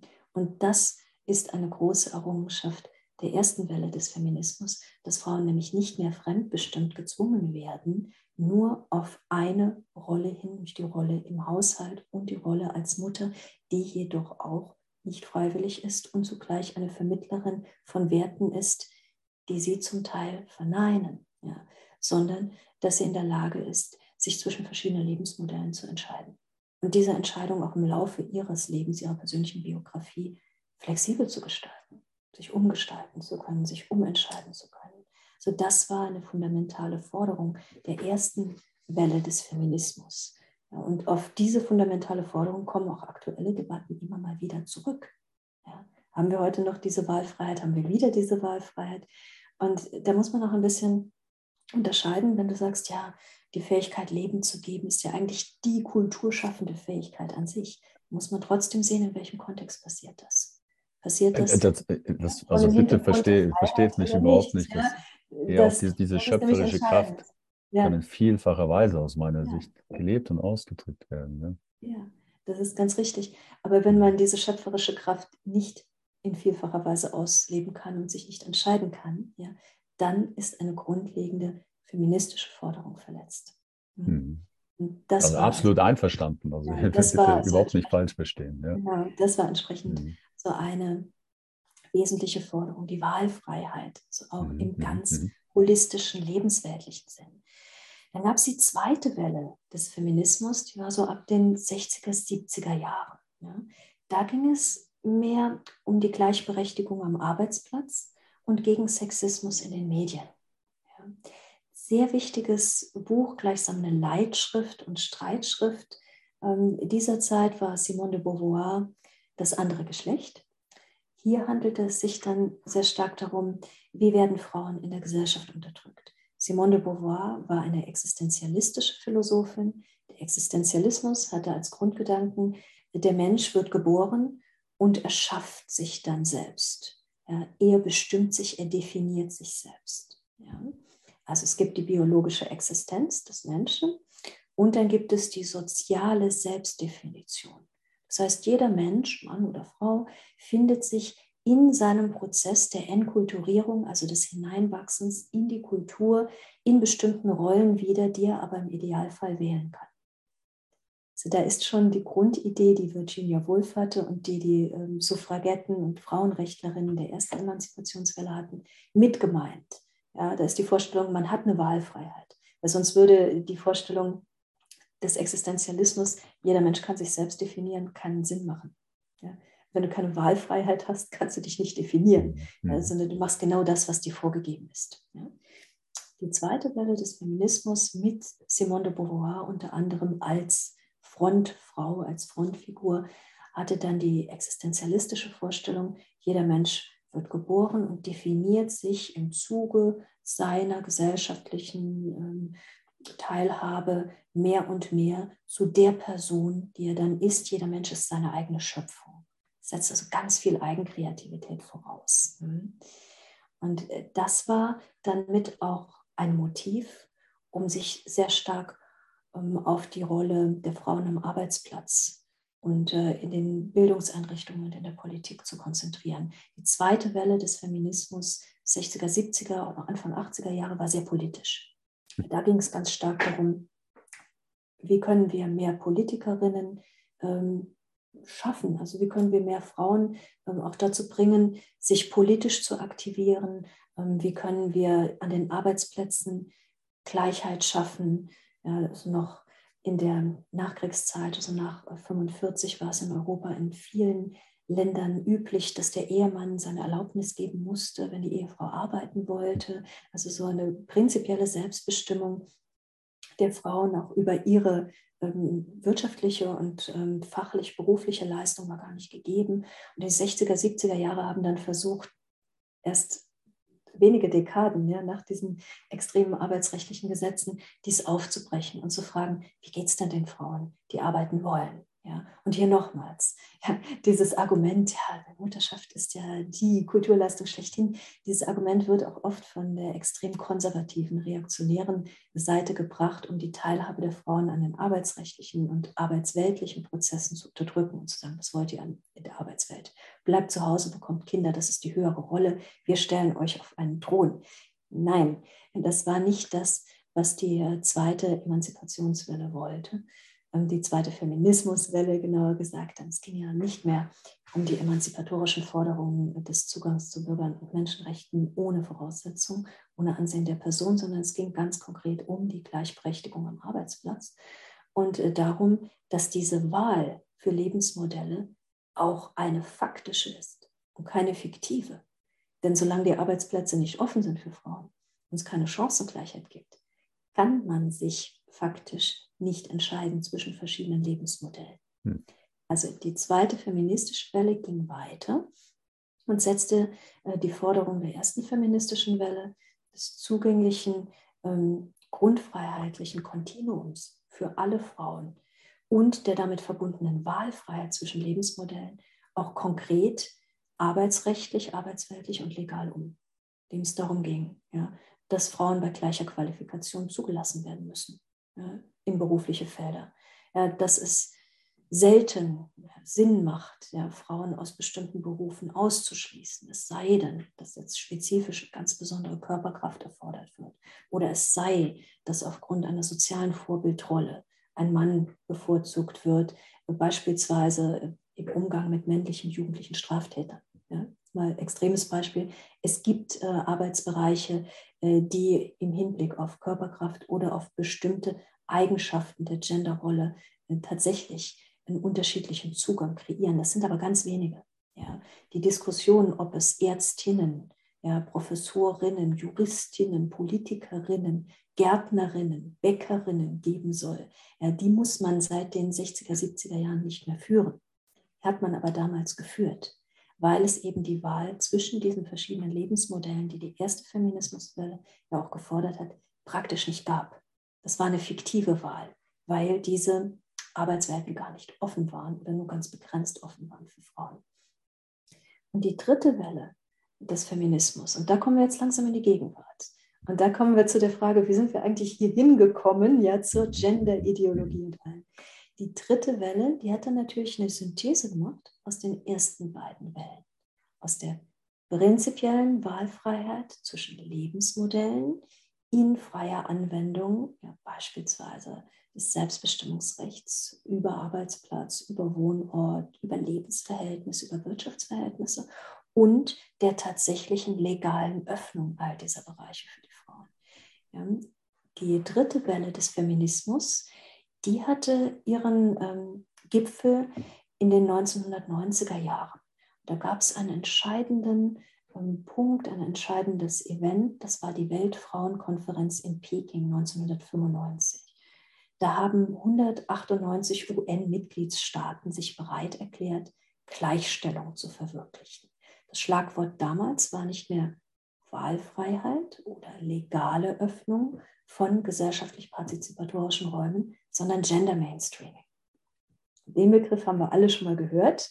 Ja, Gender Mainstreaming ist seit dieser Weltfrauenkonferenz in Peking 95 in aller Munde, so ein großes Thema in der Politik. Das bedeutet Chancengleichheit. Ja.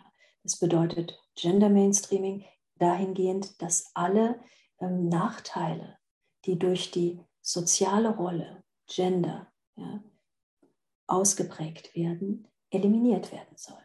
Also eine sehr idealistische Vorstellung. Ja, Frauen sollen nicht nur konkret am Arbeitsplatz nicht mehr diskriminiert werden in ihrer Rolle als professionelle Berufstätige ja, und noch vorab in der Wahlfreiheit, sich für Berufe entscheiden zu dürfen, hm, ihr Lebensmodell selbst bestimmen zu dürfen, ja, ohne äh, Fremdbestimmung und äh, einen Druck der Gesellschaft, der Familie oder der Gruppen, in denen sie sich aufhalten, sondern es ging auch darum, dass äh, Minderheitenrechte und Diversifizierung von Diskriminierungsanliegen ähm, einen stärkeren Standpunkt erhalten in den öffentlichen Debatten. Also man hat zum Beispiel nicht mehr nur gefragt, ähm, wie werden denn Frauen in der Gesellschaft, nicht nur am Arbeitsplatz diskriminiert, sondern zum Beispiel auch, wie werden denn homosexuelle Frauen diskriminiert. Ja, also die Debatte ist weitergeführt worden ja, über die fundamentale in der biologischen oder in der sozialen Rolle begründeten möglichen Diskriminierung hinausreichen auf spezifische weitere Eigenschaften.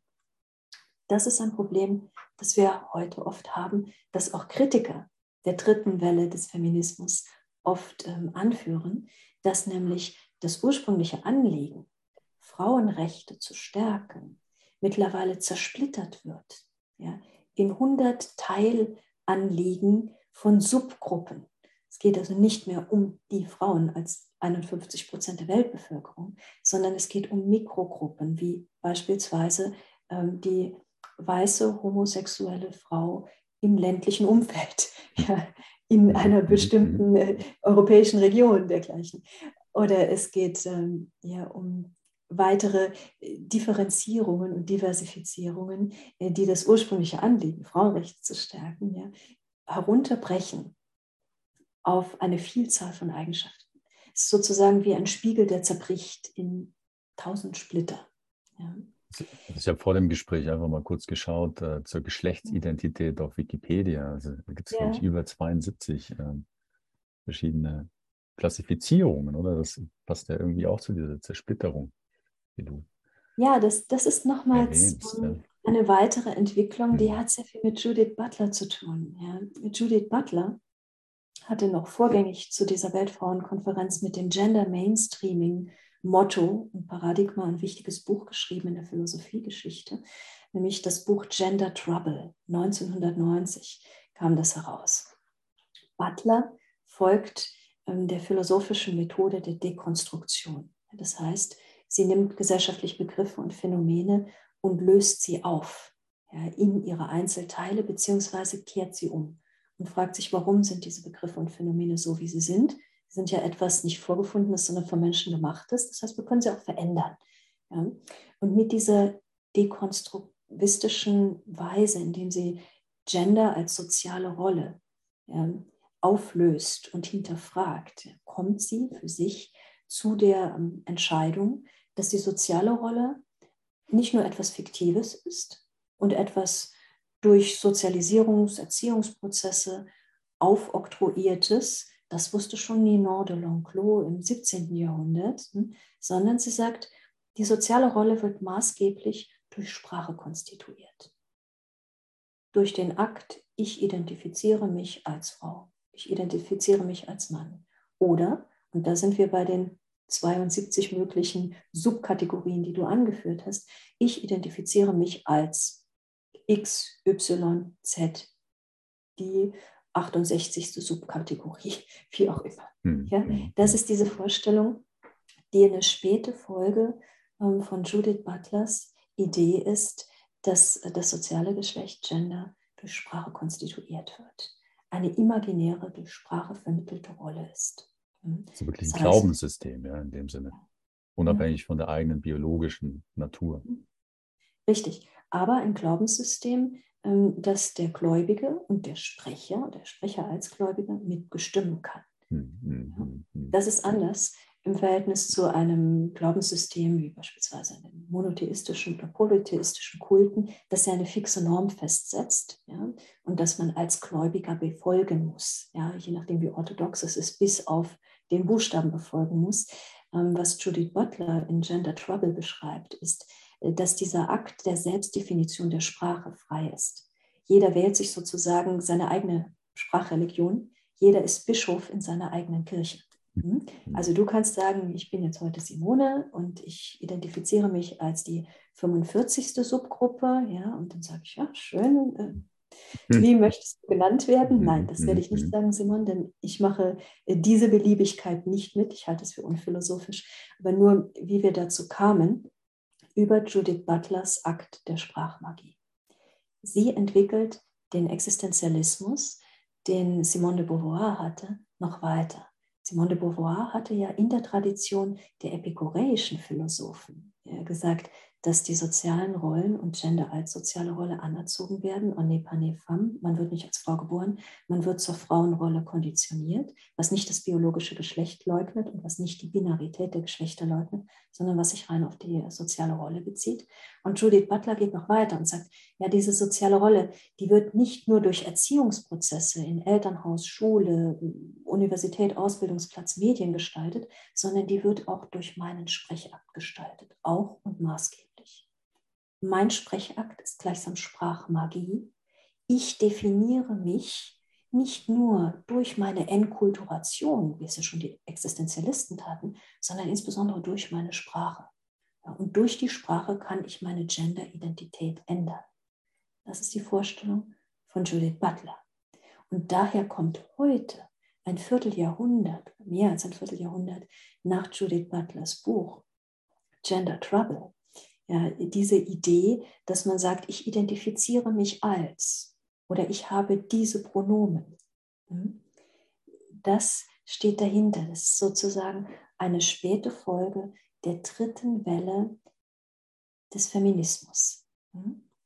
Der ersten Welle ging es noch um das grundsätzliche Wahlrecht, politische Partizipation, aber auch das Wahlrecht zwischen Lebensmodellen. Da musste erstmal ein Bewusstsein dafür geschaffen werden, dass die Hälfte der Menschheit gar kein Wahlrecht hat, ja, insofern unfrei ist. Und da ging es nicht darum, bestimmte Rollen und Modelle als gut, als kreativ, als kulturell zu qualifizieren, sondern es ging darum, dass der grundsätzliche Zugang zu einer Wahl gar nicht bestand. Hm. Ja, dass daher ähm, insofern eine Unfreiheit existierte, die vergleichbar war mit der der Sklaven in der antiken Gesellschaft, ja, die auch nur durch Geld Gunst oder Auszeichnung aus dieser Unfreiheit ausbrechen konnten. Denn genau das war die Situation, die es noch ähm, während und natürlich vor der ersten Welle des Feminismus gab.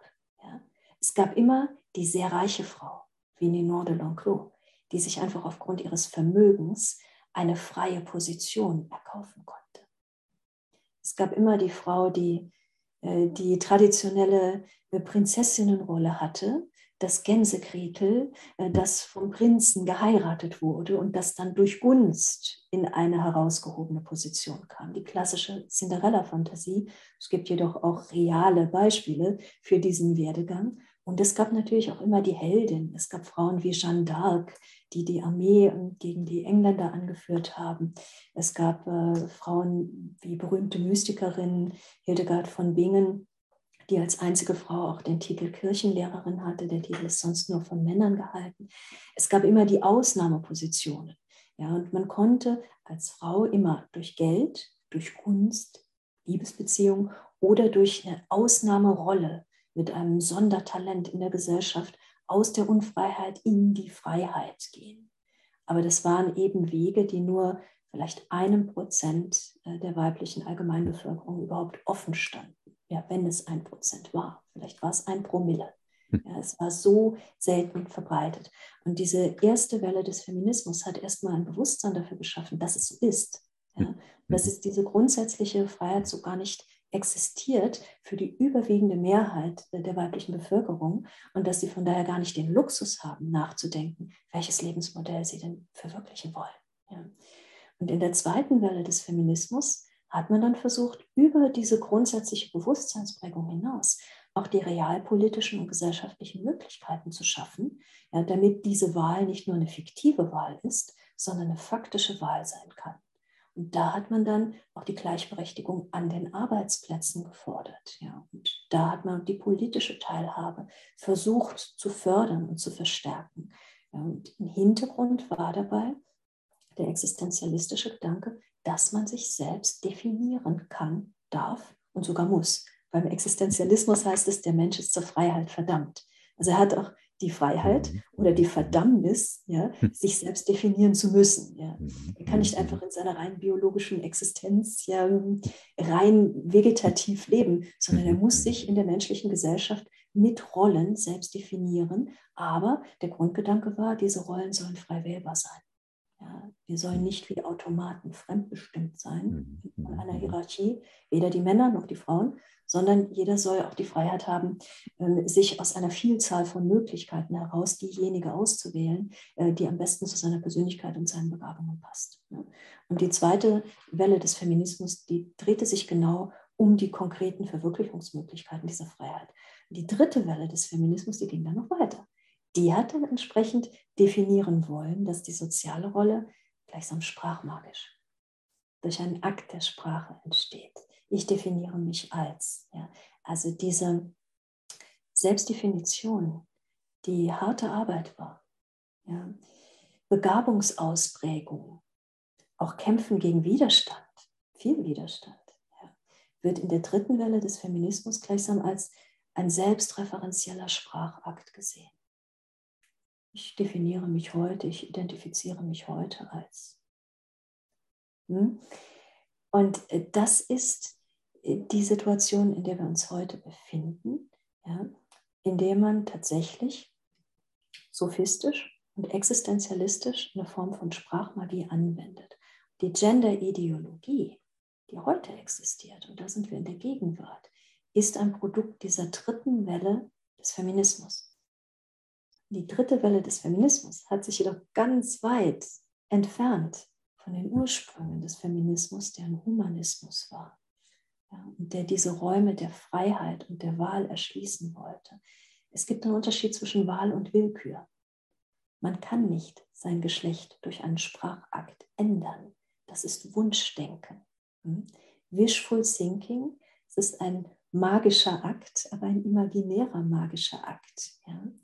Äh, dies tatsächlich als eine Realität anzuerkennen, ist nicht faktisch begründet. Hm? Deswegen ist die dritte Welle des Feminismus auch philosophisch sehr schwach gestützt. Ein Philosoph kann nicht, wenn er als Wissenschaftler ja, eine empirische Grundlage für seine Behauptungen haben möchte, sagen, dass sich das Geschlecht durch einen Sprechakt ändern lässt und beliebig linguistisch differenzierbar ist. Differenzierbar schon, also man kann verschiedene Begrifflichkeiten finden, aber mit diesen Begrifflichkeiten ist keine konkrete Lebensrealität verbunden. Ja, das ist ein reiner Name, das ist Schall und Rauch. Hm? Und das müssen wir auch wirklich unterscheiden können. Die Gender-Ideologie, die heutzutage herrscht und die von der Beliebigkeit, also der Willkür der Selbstzuschreibung ausgeht, ist das auf die Spitze getriebene, sophistische und existenzialistische Eliminat der ersten und zweiten feministischen Rollen und Bewegungen. Ja. Denn die Rolle der Feministin ähm, zu Ende des 19., Anfang des 20. Jahrhunderts war die Rolle einer Befreierin aus der grundsätzlichen Unfreiheit zur Wahl. Und die Rolle der Feministin in den 60er, 70er Jahren war die Rolle einer Wegbereiterin für die tatsächlichen beruflichen und politischen Teilhaben. Haben. Ich sage mal Teilhaben im Plural, das gibt es eigentlich im Deutschen nicht, aber es, Nietzsche wäre stolz darauf, solchen Begriff pluralisiert, denn es gibt verschiedene Formen von Teilhabe. Teilhaben. Und äh, die Rolle der Feministinnen in der dritten feministischen Bewegung ist nun eigentlich die, die Genderrolle, das soziale Geschlecht beliebig zu machen, als beliebige sprachliche Selbstzuordnung. Damit ist aber eigentlich etwas geschaffen, was zutiefst frauenfeindlich ist. Denn diese Beliebigkeit lenkt ab.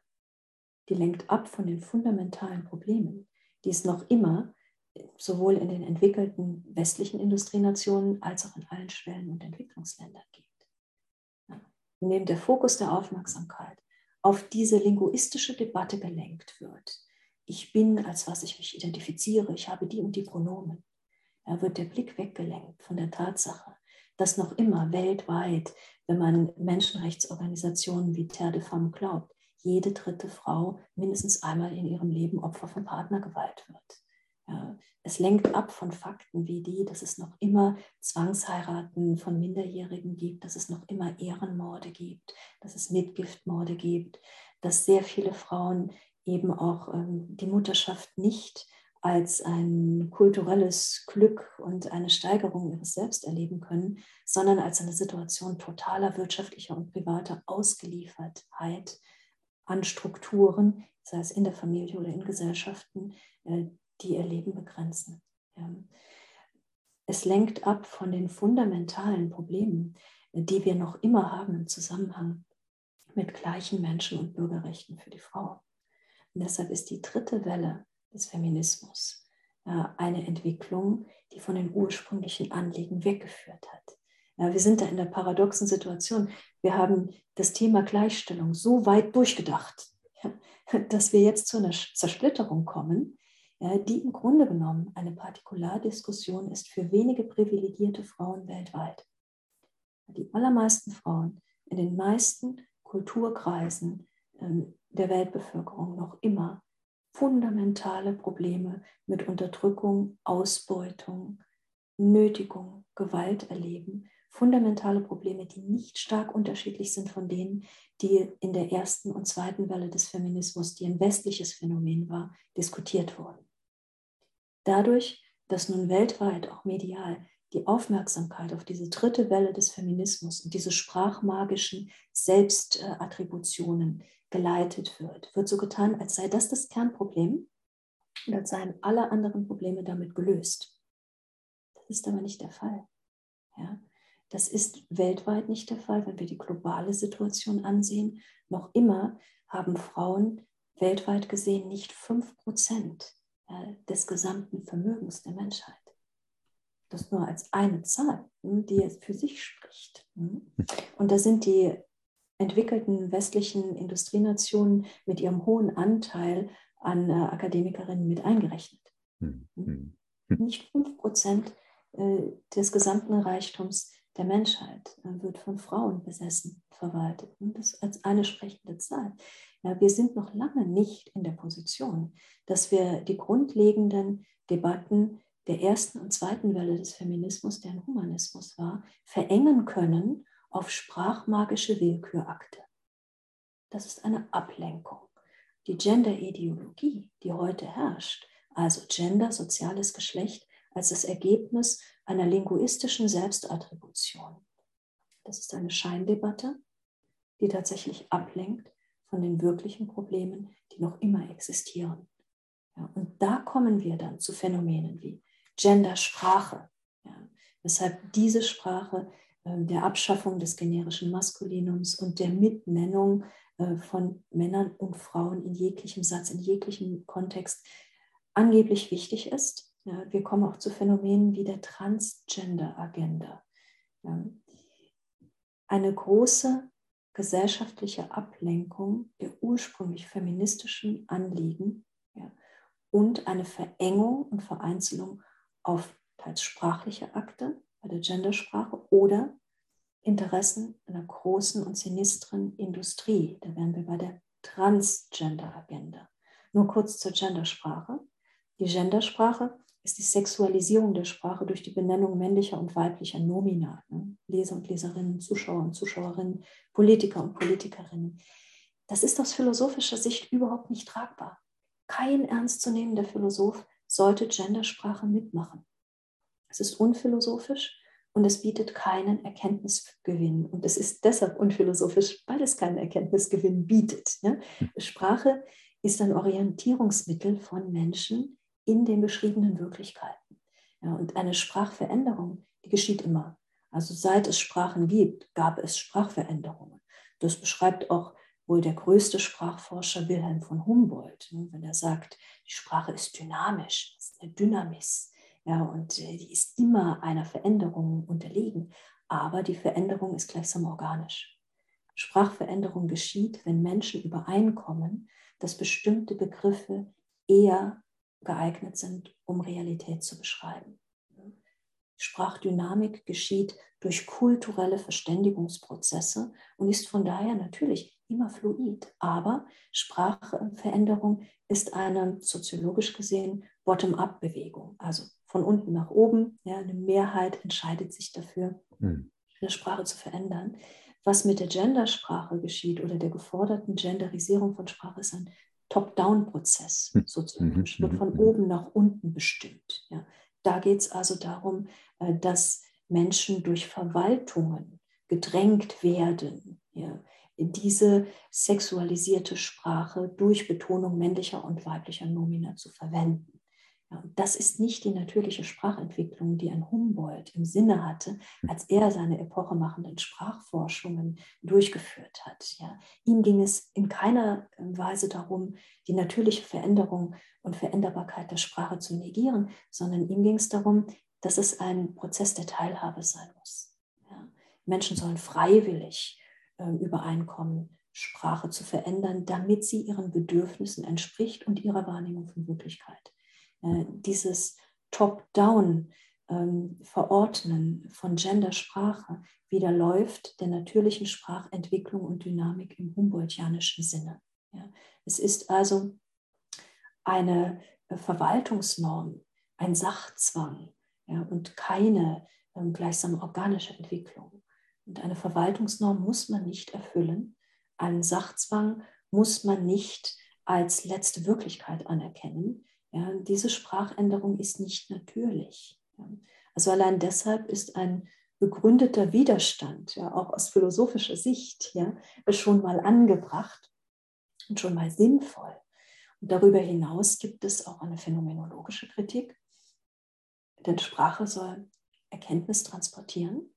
Sprache ist gleichsam unser linguistisches Werkzeug der Erkenntnis.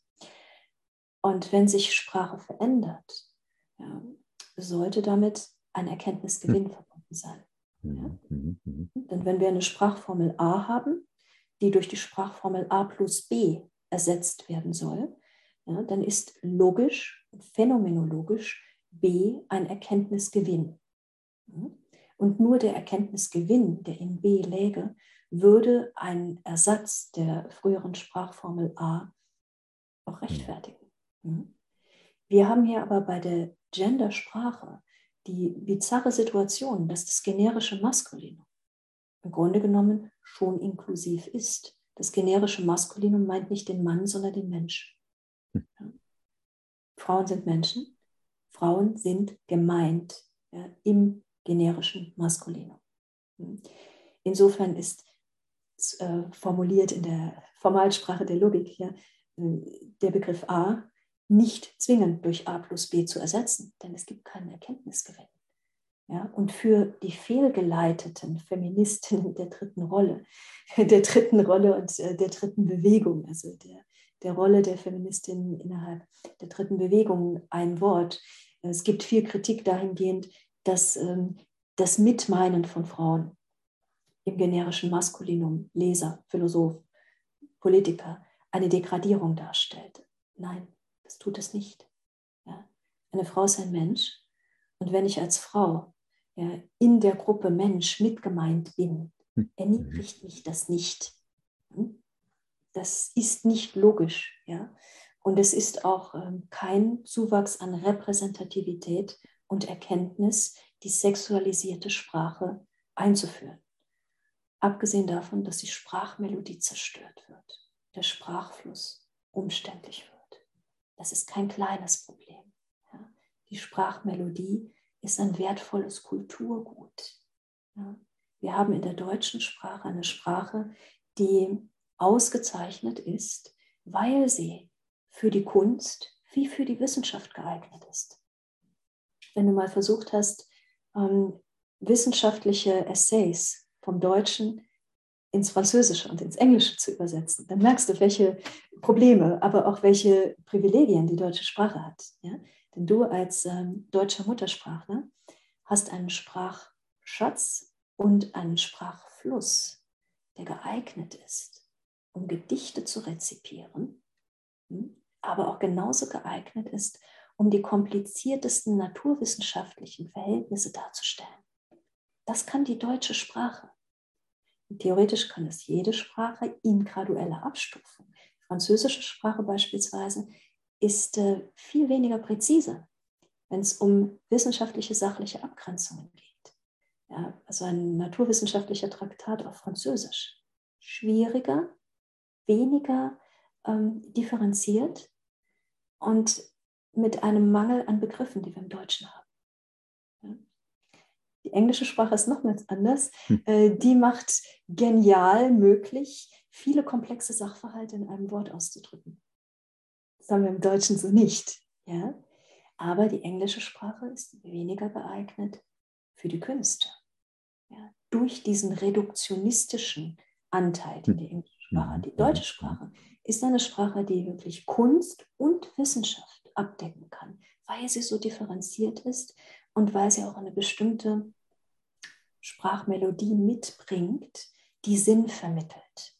Ja, das muss man ganzheitlich sehen in der Vielfalt und in der Tiefe und Breite, die die deutsche Sprache hat. Ja. Und äh, diesen spezifischen Schatz der Sprachkultur zu zerstören durch eine sexualisierte Sprache, die der Erkenntnis in den allermeisten Fällen nichts hinzufügt. Das ist ein linguistisches Verbrechen. Ja, das ist auch ein kulturelles Verbrechen. Philosophen sollten das nicht mitmachen. Es ist unphilosophisch, in dieser genderisierten Weise zu formulieren und dadurch Sprachfluss, Sprachmelodie zu zerstören, zu zerstücken, Endlossätze zu bilden, die jedoch keinen Erkenntnisgewinn bergen und die zudem ein Einknicken vor einer aufoktroyierten Verwaltungsnorm darstellen. Sind wir als Philosophen so rückgratlos? Ich hoffe nein. Ich hoffe auch, dass der Allgemeinbürger, ja, ob nun Philosoph oder nicht, ja, mhm, nicht so mhm, mhm. rückgratlos ist, dass er sagt, ja, Gottverwaltung, dein Wille geschehe. Ja?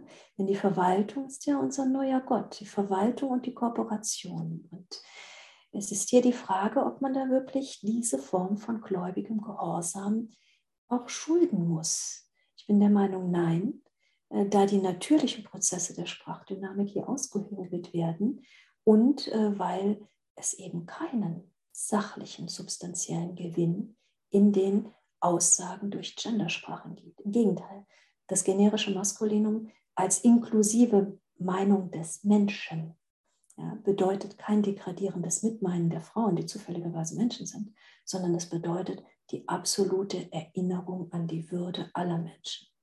Das geht verloren. Hier sind wir auch beim juristischen. Eine philosophische Kritik an der Gendersprache, die muss auch aufs Legale gehen und sagen, was ist denn eigentlich unser Personenbegriff im Recht? Ja.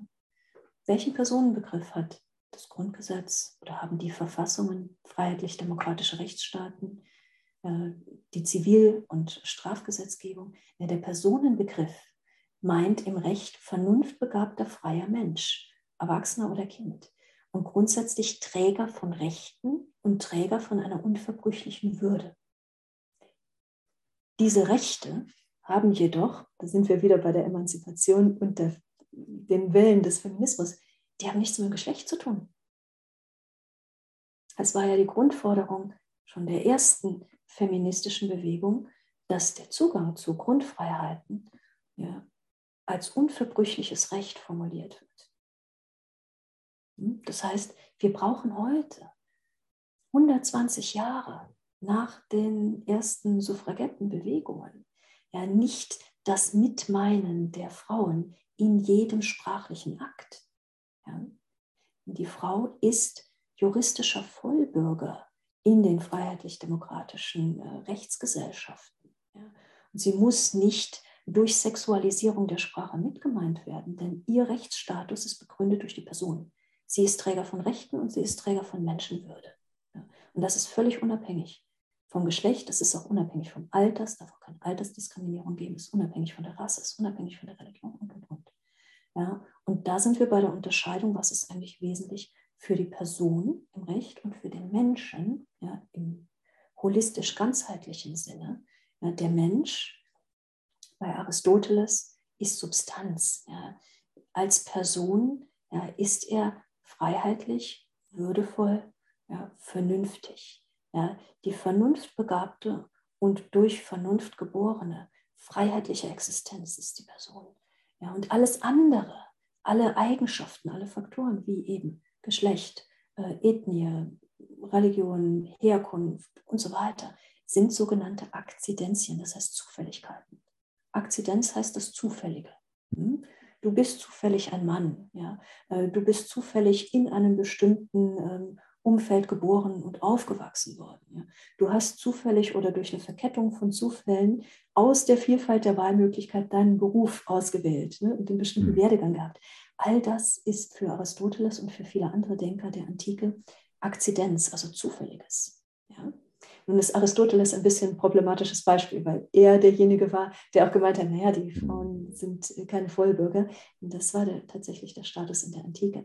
Aber sehen wir, abgesehen von dieser problematischen Stellungnahme von Aristoteles, uns nur seine Personenbegrifflichkeit an, dann sind wir tatsächlich ganz nah am Rechtsbegriff ja, in allen freiheitlichen Demokratien. Ja, denn überall, wo es eine freie Jurisprudenz gibt und eine Gewaltenteilung und eine Form von Teilhabe der Bürger, ja, ist der ähm, Personenbegriff das vernunftbegabte freie Individuum, unabhängig von allen äußeren Eigenschaften, unabhängig von biologischen Gegebenheiten, unabhängig von soziologischen Zufälligkeiten. Also Personenbegriff ist Substanz, Freiheit und Vernunft in Wirkung. Und äh, Akzidenz, dazu gehört auch das Geschlecht, sowohl das biologische als auch die Genderrolle, das ist eine Zufälligkeit. Das ist gar nicht mit gemeint. Ja. Es spielt für den zentralen Personenbegriff im Recht keine Rolle. Ja. Wenn wir jetzt aber durch die Gendersprache, die eine Verwaltungsnorm ist, dazu übergehen, Sprache permanent zu sexualisieren, dann verstellt sich auch dieser Personenbegriff. Dann entsteht nämlich der Eindruck, hm. es gäbe einen Personenbegriff Mann, einen Personenbegriff Frau. Und das unendlich diversifiziert und differenziert. Vielleicht gibt es noch einen Personenbegriff für den weißen, heterosexuellen Mann mit äh, einer bestimmten politischen Richtung. Das spielt alles keine Rolle. Ja. Der Personenbegriff fokussiert nur auf die freiheitliche Vernunft, die sich im Menschen manifestiert und ausgelebt werden darf, die auch die Grundlage seiner Menschenwürde ist. Ja. Da wird kein Unterschied gemacht im Hinblick auf diese verschiedenen Eigenschaften und Zufälligkeiten, wie man in der antiken mm, Philosophie mm. sagte. Ja. Und indem hier durch das Gendern ja, der Personenbegriff sogar schon verstellt wird, ja, wird es mehr und mehr schwierig, den ursprünglich transzendenten Gehalt der Menschenwürde, der die zentraler Verfassungsartikel ist, zu verstehen. Was hier also passiert in der Gendersprache, ist nicht einfach nur ein Willkürakt von Verwaltungen, die den Bürger zwingen wollen, in einer bestimmten Art zu sprechen ja, und wogegen es begründeten Widerstand geben sollte, sondern es ist auch eine Aushöhlung des Personenbegriffes freiheitlicher Verfassung. Ja, das ist eine gefährliche Entwicklung. Ähm, Eingriff in Menschenrechte, Redefreiheit in dem Sinne. Ja. Nicht nur ein Eingriff äh, in die freie Rede, ja, dadurch, dass sich äh, Verfechter der Gendersprache anmaßen zu unterbrechen ja, und äh, Menschen, die nicht gendern wollen, eine sexualisierte Sprache aufnötigen wollen, ohne dass es dadurch, wie gesagt, Erkenntnisgewinn gäbe.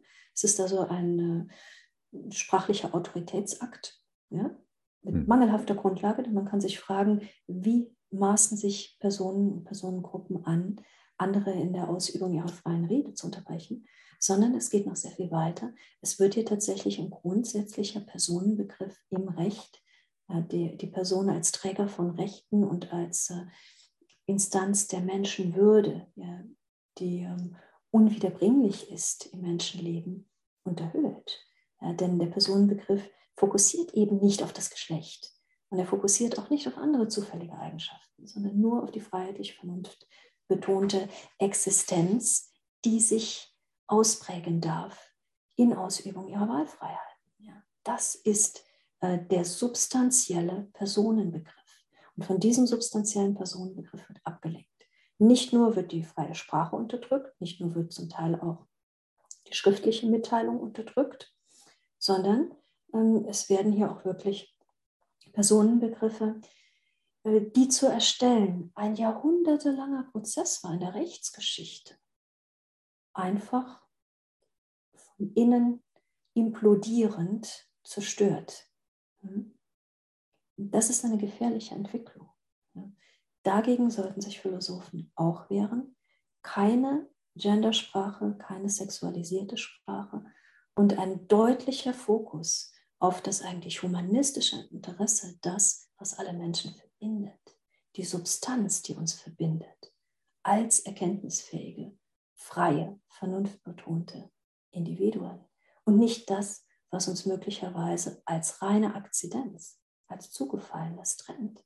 Ja, hier wird der Blickwinkel verschoben. Das ist nicht gut. Sehen wir auf das, was uns verbindet und sehen wir auch zu, dass wir die Freiheit der Wahlmöglichkeiten für alle Menschen offen halten. Und das wird nicht geschehen durch linguistische ähm, Zwangsvorschriften, sondern das wird geschehen dadurch, dass die Forderungen der ersten und zweiten Welle des Feminismus, nämlich der gleichen Teilhabe und äh, der konkreten Verwirklichungsmöglichkeiten, auch umgesetzt wird und nicht abgekürzt und abgelenkt wird durch die sprachmagischen Akte. Denn wir sind noch nicht so weit, dass die Forderungen der ersten und zweiten Welle umgesetzt wären. Ja. Wäre das der Fall, wären die Wahlmöglichkeiten für alle Menschen vorhanden. Und die ändern sich nicht ja, durch die Sexualisierung der Sprache. Es hat noch keine Frau einen Aufsichtsratposten bekommen, dadurch, dass äh, Führungskräfte und Führungskräftinnen nun hm. neuerdings formuliert wird oder wie andere Sprachfluss und Sprachsinn ähm, entstellende Neologismen da andeuten wollen, sondern nur dadurch, dass die noch nicht komplettierten Forderungen der zweiten Welle des Feminismus tatsächlich in der realen Politik und auch in der Berufspolitik umgesetzt werden. Ja. Wir sind hier in einer Art narzisstischen Ablenkung. Ja. Hm. Wir sind in einem Shortcut. Ja. Es geht darum, einen großen Prozess, der nicht vollendet ist, genauso wie die Aufklärung nicht vollendet ist, ein Work in Progress ist, ähm, durch Sprachformulierungen als vorläufig beendet zu erklären ja, und die gesamte Debatte umzulenken. Das kann nicht hm. sein. Ja schauen wir auf das, was uns verbindet als Menschen in einem humanistischen Bewusstsein ja, und setzen wir den Feminismus der ersten und zweiten Welle sinnvoll fort. Er ist nicht beendet mit sprachmagischen, sophistischen Akten und erst recht nicht durch eine neue Bevormundung im wörtlichen Sinne des Bürgers. Hm. Claudia, Wow, ja. Also, ja, ich, ich, ich danke dir. Ja, also es war wirklich unglaublich wertvoll, auch diesen ja, großen historischen, philosophischen Kontext einmal ja, mitverfolgen zu können. Und äh, ich denke, das Gespräch auf jeden Fall für mich, ich hoffe auch für unsere Zuschauer und Zuhörer, hat ähm, ja für mehr Klarheit äh, gesorgt und vielleicht auch aus der von dir angesprochenen sprachmagischen Verwirrung oder narzisstischen Ablenkung, hast du hast das genannt, ja, wieder den Blickwinkel für eigentlich die ursprünglichen Motive auch des Feminismus eröffnen. Also ja, wirklich unglaublich wertvoll. Ja. Ähm, wir, haben, wir haben ein bisschen länger gesprochen als ursprünglich geplant. Was wir vielleicht machen könnten, das Gespräch in zwei, zwei Teile, ähm, in zwei Teilen veröffentlichen. Ähm, aber ich möchte mich auf jeden Fall ganz herzlich bedanken. Erstmal, ja. weiß nicht, Claudia, ja, hast, hast, hast ja, noch also, etwas, was du noch mitgeben möchtest? Oder? Ja, man muss die Geschichte kennen, um die Gegenwart hm. zu verstehen. Ja, und das ist ein Fehler totalitärer Systeme. Sie verstellen das Verständnis der Geschichte, sie löschen auch Zugänge zum Geschichtsverständnis hm. aus. Ja, sei es jetzt faschistoid durch Bücherverbrennungen, sei es in einer neoliberalen Welt dadurch, dass Zugänge zu bestimmten äh, virtuellen Quellen verstellt werden oder Monumente aus der Vergangenheit zerstört werden, natürliche und kulturelle Monumente. Es ist sehr wichtig, dieses lange Gedächtnis zu haben. Aus dem langen Gedächtnis entstehen Kritikmöglichkeiten. Dieses lange Gedächtnis zu konservieren, sollte auch eine Aufgabe guter Philosophen sein. Sie sollten die Rufe aus der Geschichte sein, damit Menschen in der Gegenwart diese besser verstehen und dort auch kritikfähig bleiben. Deshalb ist es auch wichtig zu sehen, was hat Emanzipation und Feminismus gemeinsam? Was ist der Unterschied? Wie unterscheiden sich die drei Wellen des Feminismus? Was läuft in der dritten Welle des Feminismus falsch?